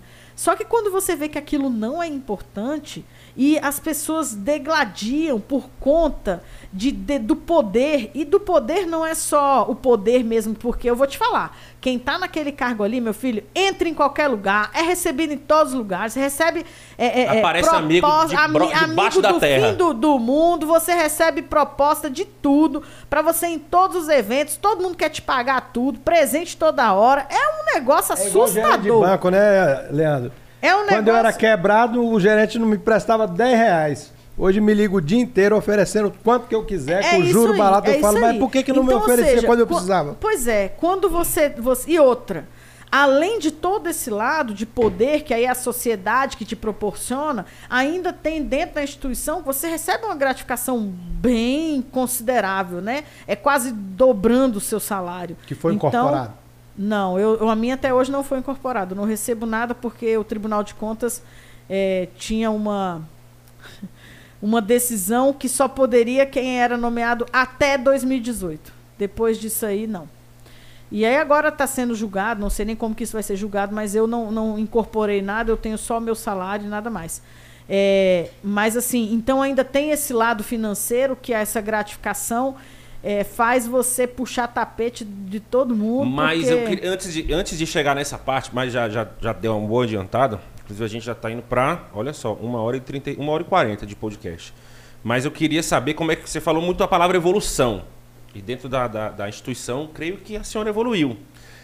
Chegou o capitão, major, Ah, é, eu tenente tenho que contar a história, porque eu só poderia ser até capitão. Isso que eu quis. Quando isso. foi lá em meados de 96, 96. É, 96, né? Porque assim, eu em 94 saí aspirante. Aí em 94 mesmo eu já fui promovida a segundo tenente. Em 96 eu fui promovida a primeiro tenente. E aí a próxima promoção seria capitão. E pra mim, tipo, a minha carreira eh, pararia ali. Aí, se não me engano, foi em 96 que começou um, um movimento a nível de congresso mesmo para alterar essa legislação que era essa diferenciação de quadros. Até mesmo porque as pessoas tinham a mesma formação, ou seja, eu fiz o mesmo curso de todos os homens da minha turma. Não tinha o porquê de eu não ter capacidade de avançar todos os postos. Então começou essa questão, os cursos, inclusive de praças, também passou a ser misto, então já era a mesma formação para todo mundo. A gente trabalhava da mesma maneira que os homens, por mais que, digamos assim, as mulheres estavam é, distribuídas em alguns batalhões, porque inicialmente não eram todos os batalhões né, que poderiam ter mulheres. Mas assim, começou essa movimentação e nós conseguimos a, a, a atenção de, de vários políticos e, graças a Deus, essa, essa digamos, essa demanda foi apresentada para o Congresso e foi votado favorável, onde houve a unificação dos quadros. Então, o que, que foi essa unificação? Digamos assim, é, eu só vou falar é, é, um número nada a ver, tipo assim, aleatório, só para vocês entenderem como aconteceu. Ah, vamos supor que existiam 10 mil homens e mil mulheres. Né? Mulheres como um todo, independente de ser praça ou, ou- ou- ou oficial, os homens também. Então, a partir de então, pega esses mil, acrescenta aqui, então o efetivo da Polícia Militar agora passa a ser 11 mil. Acabou. Era Independente assim. de ser homem ou mulher. Isso, independente disso. A única coisa não que. tem mais a divisão, homem e mulher. Não, Às vezes a as única pessoas coisa... criticam algumas causas da- das feministas de plantão, mas olha aí uma demanda importante, justa. A única coisa que, inclusive, em todos os concursos, quando acontecem, eles é, é, entram e, e- e questionam isso, é a questão numérica de, de percentual de vagas para mulheres no concurso. O que, que acontece? Na época, e existe uma legislação, quando foi feita a unificação dos quadros, eu acredito como eles não tinham como mensurar o percentual que seria de mulheres e de homens na corporação, é, eles na época acho que só contabilizaram o que existia na época, o que aquilo representava no todo, aquilo representava 10% do todo e ficou a legislação dessa maneira. Ou seja, 10% do quadro é, do, do- efetivo total da corporação pode ser, tem que ser mulheres. Então, hoje em dia, nos concursos, 10% das vagas são direcionadas para mulheres, né? Aí as pessoas já vieram me questionar, ah, você acha pouco, você acha muito, você não acha isso, você não acha aquilo.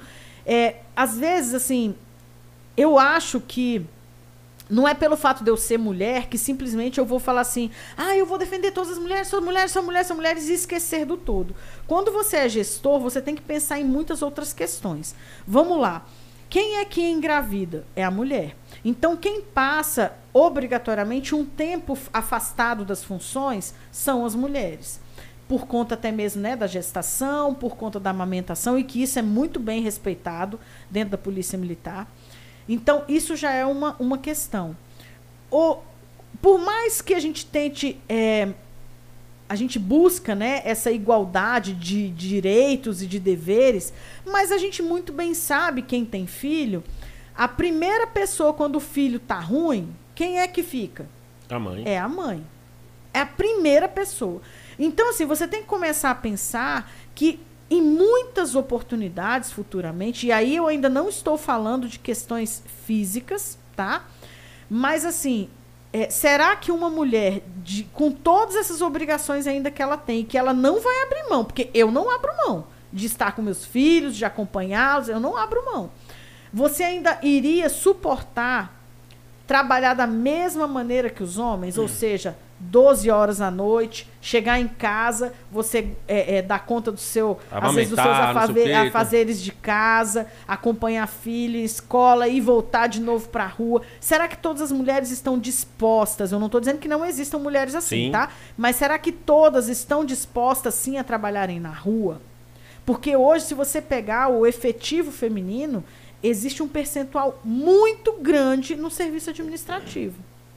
Então, para você querer igualdade, você tem que também os deveres eles terão que ser os mesmos. E aí sim, as mulheres será que estarão prontas para isso? E quando você fala de uma força policial, não tem como você falar de força policial e de você não ter força física. Por quê? Porque o nosso trabalho é na rua. Não tem como. Então, por exemplo, quando a gente tem uma manifestação lá na esplanada dos ministérios, que você tem que ter aquela linha de contenção, onde vem uma massa é, enfurecida para querer fazer e acontecer. Será que uma linha de contenção somente de mulheres vai, vai aguentar? A gente sabe que muitos da população não respeita a autoridade policial. E a nossa legislação não prevê uma força contra essa massa de manifestação. Você está entendendo? Então, é bem possível que às vezes mulheres poderiam apanhar, poderiam é, sofrer. Então, assim, tudo foi muito bem pensado. Agora, se você perguntar para mim, ah, mas 10% é o ideal? Não, eu não estou falando que 10% seja o ideal. Agora, não existe como a gente abrir um concurso. Meia meio. Não, não é nem meia meio, é sem estabelecer número de vagas, porque pode acontecer de ter um quantitativo muito superior de mulheres e a situação às vezes acabar se invertendo e não que as mulheres não tenham capacidade, muito pelo contrário, porque intelectualmente eu defendo e eu acredito que as mulheres são muito mais capazes, determinadas do que os Também homens, acredito. quando elas querem a- a- a- alcançar determinada coisa. Então, se você coloca sem é, é, um limite, pode sim acontecer um, um- um curso só de mulheres. Daí a minha pergunta é: todas essas mulheres estarão sim predispostas a assumirem também o ônus da profissão? Porque só o bônus não vai dar. Aí fica humanamente possível com a gestação. Aí fica lindo. E aí, como que eu posso falar para a população que precisa do nosso trabalho, falar assim, olha, vocês vão ficar aí alguns meses sem policiamento porque as nossas policiais acabaram de ter neném, então elas vão ter o período agora de Segura aí, rapidinho. Daqui a pouco a gente O volta. o, o, a- o crime não para. Você tá entendendo? Então, assim, existem coisas que a gente precisa pensar. Então, não é uma questão de machismo ou de feminismo, até mesmo porque eu odeio esses ismos. Eu não gosto de machismo e não gosto de feminismo. Eu gosto de direitos e deveres. Então, assim, o que a gente tem que pensar, os prós e contras, é dessa maneira. Então, por exemplo, quando eu assumi o comando geral, eu tive que abrir mão da minha vida enquanto é, muitas questões, enquanto mãe, enquanto atleta, tive que abrir mão. E isso eu já entrei sabendo. Então, ou seja, você tem a opção de falar, não, não, não quero assumir. Mas eu falei, cara, eu entrei na polícia foi para atingir o cargo máximo. E se eu tenho essa oportunidade, obviamente que eu vou aceitar. Mas eu já sabia dos ônus, da, da- entendeu? Não dá para eu ser comandante geral, ficar naquela firula toda de ser, ah, é a primeira mulher, isso e aquilo, mas aí na hora de trabalhar fala assim, ah, eu não vou agora não, o, o- o secretário, porque o meu filho está com dor de cabeça. Não dá, meu amigo. Uma coisa é, uma coisa, outra coisa Você é outra subordinada coisa. ao secretário de justiça? Não, ao secretário de segurança Não, pública? não é subordinada. Existe uma. É, como é que se diz assim? Uma subordinação não é, é, administrativa, não. Ou seja, existe uma subordinação operacional. Quando você vai realizar determinados empregos, né, o- o- os empregos operacionais, sim, a Secretaria de Segurança ela pode, é, digamos assim, interferir. Mas a administrativa não 100% das, existe. 100% das porque- vezes o secretário de, de segurança é militar, né? A mal... Não. Não? Não, Maioria muito pelo civil. contrário. Maioria É- civil. É 99% civil. É civil. É, Mas, é, mas delegado, agente... Até porque a Polícia delegado. Civil não aceitaria. Assim como os militares também não aceitam Um civil um como- civil na casa civil, na casa militar, né? É verdade. É, rola isso aí. Eu verdade. tenho uma passagem com a Sheila muito engraçada. Ela já estava no comando e a gente saiu para jantar. É, de os filhos dela, a mãe dela e eu, minha esposa, e um outro colega, o Coronel Evaldo. Um abraço para eles. Nos assistiu o Coronel Evaldo, muito querido. E aí a gente foi, fo- fomos jantar no Sumô ali. E aí eu cheguei com o carro, fui parar numa vaga e a Sheila achou que eu ia parar na vaga de idoso. Aí ela disse: Ei, ei! Tu vai parar nessa vaga de idoso aí? Eu falei, não, não, vou parar. Ah, Porque se tu parar eu já ia mandar a viatura vir aqui É te claro. multar. Não aceito. Já era, já era comandante, já? Já, Já era Eu falei, não, de Aqui jeito não, nenhum. nego. Ela falou assim: Não. tu não vai parar nessa vaga, não, vou parar. Não, porque se tu parar, eu vou chamar uma viatura pra te multar. Então, Não, você assim, vê que ela não aliviava Não alivio de ninguém. pra ninguém. Ah, mas De é, ninguém. mas é, mas é Pra ninguém. obrigação, E né? assim, da ó, gente. uma coisa que eu acho que eu conquistei isso ao longo da, mi- da minha carreira foi realmente a minha postura, né? Por mais que eu seja extremamente dura, mas assim, eu sempre fui muito justa. Né? Sempre tentei ser o mais correta possível. Ah, deslizes, obviamente, que eu acho que a gente cometeu, né? Nós somos seres humanos, a gente pode cometer erros.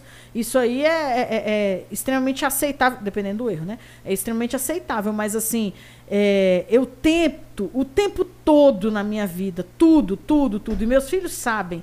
Tanto é que hoje é, eu, eu, eu, assim agradeço todos os dias que eu consegui passar isso para os meus filhos. Os meus filhos eles chegam a ser chatos assim, de, de, de querem, quererem as, as coisas tão certinhas, né? De, de cobrarem, é, de, de não aceitar o, o, o erro. Por exemplo, minha filha, meu, não existe fugir da regra, não existe. A minha filha, ela é aquela assim que só vai em cima da linha e Zero tem um. que ser daquela. É, é Zero os um. dois. E não é à toa, né? Meu filho mesmo, mais velho, o Pedro, ele faz veterinária, né, na UNB, ele passou em primeiro lugar. Zero um. no PAS, zero Olha um. só, 01. Ô, Leandro, uma, uma, uma coisa que eu observo muito nas minhas empresas e eu falo muito, e o que está casando aí com o que a Sheila está falando, é aquela pessoa, eu falo com as pessoas que têm é, liderança, eu falo, olha, e às vezes as pessoas assumem a liderança e, e ali cometem alguns erros, e eu falo, ó, é, de insubordinação, eu falo, ó, não faça isso com o seu líder, porque amanhã você vai ser líder. Aham. E aí você vai ver o tanto que você causou problema para aquele teu líder, né? Então as pessoas precisam aprender que quando você assume um papel de liderança, se você foi um mau líder lá, se você foi um mau subordinado lá atrás, você provavelmente vai ser castigado também Aham. e você vai compreender essa liderança. E a hierarquia que, que a Sheila ocupou dentro da Polícia Militar e a meritocracia que ela deu, porque eu convivi com ela dentro do comando e, e sei que ela não deu estia, regalia para senhor ninguém. Para senhor ninguém. Tem casos que eu sei, que não vou falar aqui, expor aqui, que ela chegou a comprar muita briga com gente muito grande, porque o grandão batia lá na porta dela e falava, faça isso. E ela dizia, Não. não vou fazer. Não sou obrigado. Como assim? Não vou fazer. Então, ela foi muito justa com a Polícia Militar. Eu, como cidadão, te agradeço pelos seus 30 anos, Sheila, que você nos guardou. Me emociono de falar, porque você salvou muitas vidas, você guardou muitas vidas. Como você disse, você abriu mão de estar com seus filhos, de estar com a sua família. E agradeço também a muitos policiais, a minha esposa, que também é policial, agradeço a ela, por defender essa população, defender essa comunidade que às vezes enxerga de uma forma errada é, a importância das forças militares e, e civis, né, das forças policiais. E muito obrigado pelos seus 30 anos de Polícia Militar. Que Deus te abençoe, que Deus abençoe sua família, o Pedro, a sua mãe, que é uma querida, a sua menina, que são É, querida. Malu. Agradeço demais a sua vinda aqui ao nosso podcast. Eu fiz questão que você fosse a primeira entrevistada. Eu fui condecorado com a medalha do comendador, que é a medalha máxima da Polícia Militar pela Sheila, por serviços que eu prestei, não foi por ser amigo dela, não foi por serviços que eu prestei na área da saúde para a Polícia Militar.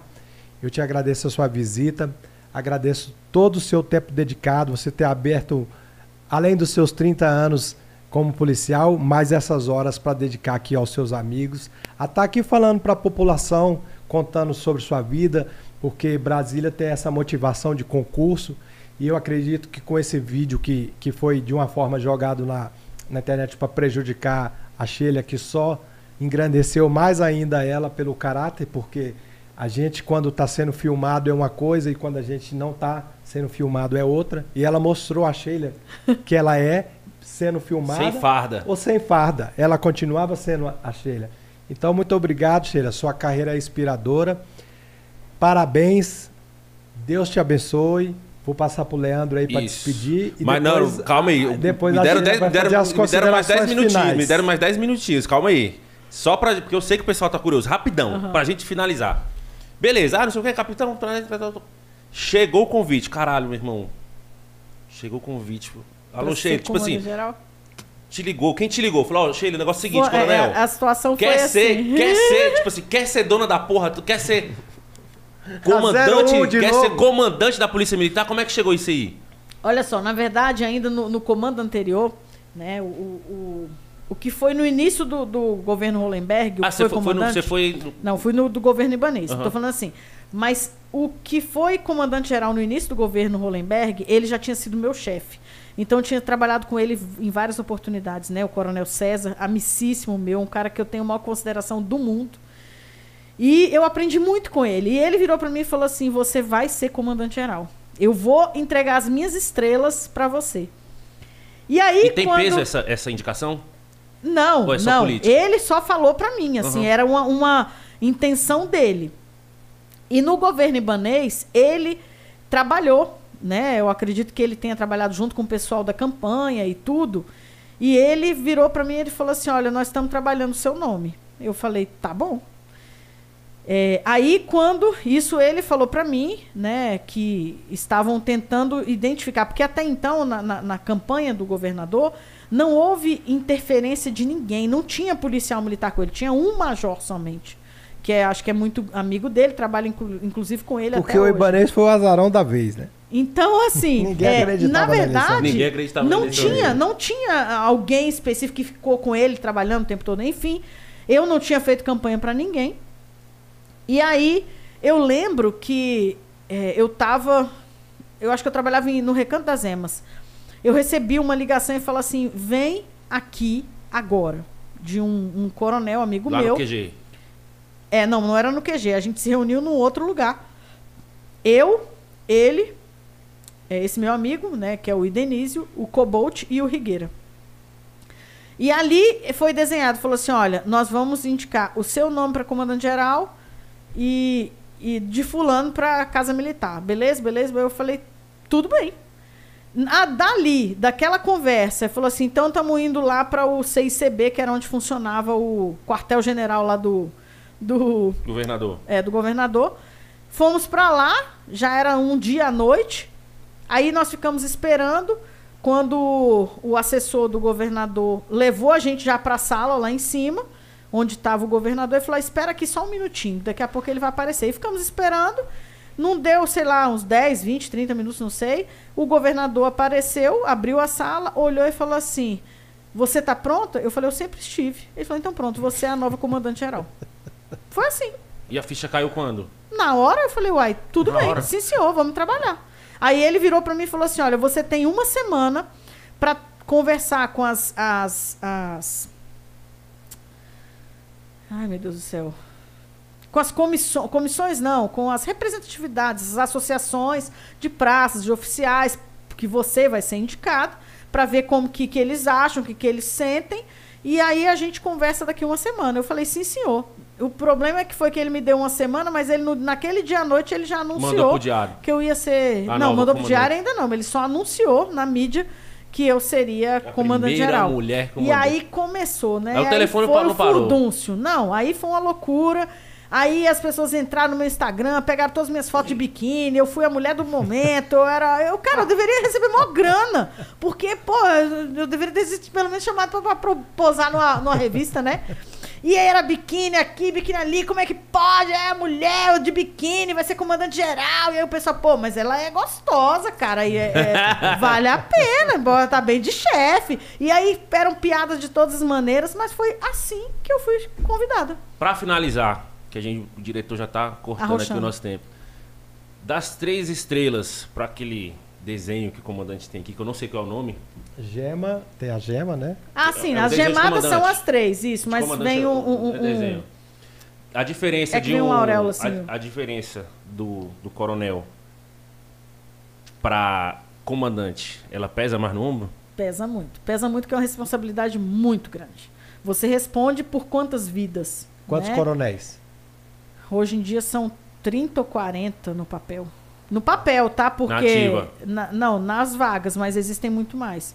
Porque 20 normalmente, do às lado, vezes, 20 coronel do outro. às vezes tem alguns agregados, então. Contando que é, dentro da, da, do- da situação, a Sheila não era a, Eu não era a mais antiga. a mais antiga. Então tinham vários mais antigos que eu. Você comprou briga Que aí, demais. é, foi, foi, foi bem pesado. Então, além de ser mulher, eu ainda não era mais antiga. Então Comprou foi bem complicado. demais.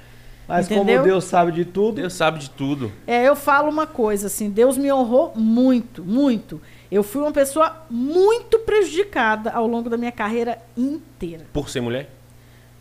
Ou também? Também. eu acredito Também. que não só por ser mulher, mas Também. por ela ser Mas, assim, paraibana. ah, eu Correto. fui assediada Paraibana. muitas vezes, muitas vezes. Mas assim, muitas vezes eu preferia até, tipo assim, tu não é nada pra mim, Foda-se. entendeu? E seguir Já É, chegou a a, dar carreira- parte já? Fazer. Não, assim, Já nunca, nunca foi nada tão ofensivo. Mas, assim, tinha assédio moral e sexual muitas Toda hora, vezes. né? Só que eu falava, não, eu saio com quem eu quero, não é com quem me quer. Porque eu escolho pra quem eu, quem eu dou, pra quem, quem eu saio. Então, assim, isso às vezes ofendia muitas pessoas, entendeu? E como eu sou solteira até hoje, e eu tenho orgulho pra falar, sou mãe solteira de dois meninos, de dois meninos não, né? De o meu menino e da minha menina, não tenho vergonha nenhuma, assim, não casei efetivamente no papel, tive sim relacionamentos é, é, Longos. longos, mas não fui casada com ninguém. E Foram dois militares. hoje- dois militares. O pai dos Os dois pais são dois militares. São dois militares. E quem sabe, né, um dia eu consiga escrever a minha história num livro Legal, e possa boa, ir. uma boa. Eu acho que é uma boa biografia. Inclusive, eu acho que capítulos bem assustadores e picantes em alguns momentos, né? Não sei se as pessoas vão me matar, me amar ou me odiar. Coronel Sheila, o nosso amigo Ronan já se despediu. Eu quero deixar meu agradecimento e dizer que pra mim, acho que faço das minhas a palavra do Ronan, que foi um prazer recebê-lo aqui. Aprendi muito nessas duas horas e pouco de conversa. Vou confessar que tinha outra visão da senhora. Pensei que ia chegar uma mulher braba aqui, oh, e tal. Cara, é uma, uma simpatia de pessoa, uma pessoa do coração. Assim, conheço, conheci hoje, mas me parece, e ela transmite tem um coração de um tamanho, tipo, de do- dois planetas Terras, coração gigante, guerreira, porque num território masculino chegar ao ápice, foi, ela não só alcançou a ser coronel, ela foi comandante da Polícia Militar do Distrito Federal, entrou, claro, pra Inclusive, história, a polícia que guarda a federação. a federação, É a capital. E eu queria, pra finalizar, que você deixasse aqui um recado pra essa câmera aqui. Aham. Fala o que você quiser. Quero que você fale o que você quiser. Essa câmera aqui é sua. Pra você se despedir Bem. do 01 aqui, que é o 01 Podcast. Você É, foi tão olha 01 aí. que participou do programa Não é o 01. Primeiro. A câmera Bem, é sua, fica à vontade. Primeiramente, eu só gostaria de agradecer imensamente ao Ronan, meu amigo do coração, né? Um amigo que a polícia que me trouxe. Foi através de um policial que eu conheci o Ronan, né? A esposa dele, a família dele, que tanto me recebe com muito carinho. Você, Leandro, é, Leandro, Leandro. né? Leandro Hungria. Olha, gente, nome chique ele aqui. É. Eu não tenho país nenhum no meu nome. É Sheila Soares Sampaio. É só filho de, de, de, de paraibano e cearense. Mas, enfim, é, é um prazer muito grande estar aqui. E uma coisa que eu gostaria realmente assim de dizer, e aí eu falo, né? Vocês falaram de é, atingir a nível nacional, não. Eu acredito que a gente vai atingir até nível internacional, porque eu Amém. tenho vários seguidores, sim, de outros países. Eu tenho Amém. seguidores Portugal, Espanha, Japão, é, Paraguai, indiano. Inclusive, não, fala o seu Instagram aí, Sheila. É, o meu Instagram, Coronel Sheila Sampaio. Tá aqui embaixo, ó. Sheila com Y. Sheila com Y, mas colocar lá só dá ela. É, enfim, é uma satisfação muito grande. Hoje eu tenho mais de 25 mil seguidores. Eu, assim, vivo entrando no ar pedindo desculpa para eles, porque minha vida é tão corrida às vezes, e, e eu não, não, não gosto de abrir mão, assim. Há duas semanas, né, minha mãe ficou internada, então eu fiquei naquela vida louca de acompanhar meus filhos, de mãe no hospital. Graças a Deus agora tá todo mundo muito bem. Então, às vezes, querendo ou não, eu acabo dando uma- um sumiço porque por conta do dia a dia da minha correria, mas assim, cara, meus seguidores são extremamente fiéis, tudo que eu posto, eles vão lá, eles curtem, eles comentam, eu faço a maior questão do mundo, né, de respondê-los, porque eu acho que é o mínimo que a gente, é, figura pública, digamos, né, que é do jeito que a gente é denominado lá no Instagram, é, a gente faz, assim, é o reconhecimento de toda a admiração que as pessoas têm por mim. E eu só posso agradecer, porque assim, eu, eu penso que eu não fiz nada, absolutamente nada, para as pessoas terem essa admiração, esse carinho, esse. é, é, é, é, às vezes, né, um reconhecimento de um trabalho, pessoas que nunca vieram nem em Brasília, não sabem, nunca viram o meu trabalho. Mas somente pela minha carreira, por tudo que eu consegui, digamos assim, passar, as pessoas me veem como uma fonte de inspiração, me perguntam o que, que precisam fazer para serem policiais. E assim, eu tento dar maiores dicas possíveis.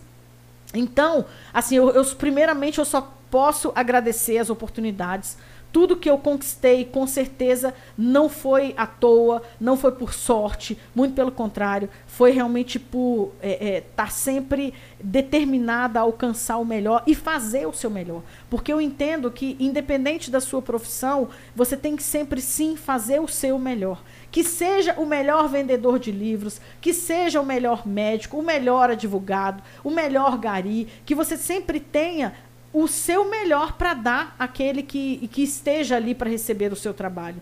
Né? Eu acho que com isso você conquista, sim, dignamente, a, a, alcança melhorias e objetivos e vai escalando a sua, a sua escada, digamos, do sucesso. Né? Eu acho que nada vem por acaso. E tenham certeza que tudo que vocês queiram conquistar só depende de vocês. Com certeza, às vezes, o caminho não vai ser fácil. É o que eu falei ao longo da minha carreira. Foi uma carreira difícil, sim. Fui muito prejudicada, mas não percam a esperança na sua capacidade. Eu acho que se você quer alcançar, quer algum atingir um objetivo, tenha como um propósito inabalável, porque com certeza você vai alcançar. E faça por onde? Porque eu acredito que Deus tem tudo reservado para nós. Só que, obviamente, a gente tem que fazer a nossa parte. Não é sentado numa cadeira com a perna para cima esperando que Deus jogue lá de cima as minhas estrelas. Não foi assim que eu conquistei. Né? Então, faça sim por onde. Faça o seu melhor, faça diariamente, corra atrás, porque a, a honra, né, a, a glória, ela chega. E pode ter certeza que ela é eterna. Ou seja, tudo que eu conquistei, ninguém, ninguém nesse mundo me tira. Eu fui comandante-geral da Polícia Militar, e isso nunca, ninguém vai tirar. Quem conquistou fui eu. E isso eu tenho o maior orgulho, maior honra do mundo. Apesar de nunca ter recebido um obrigado, de nem ter recebido uma despedida, nem inaugurado o quadro como comandante-geral, mas não tem importância.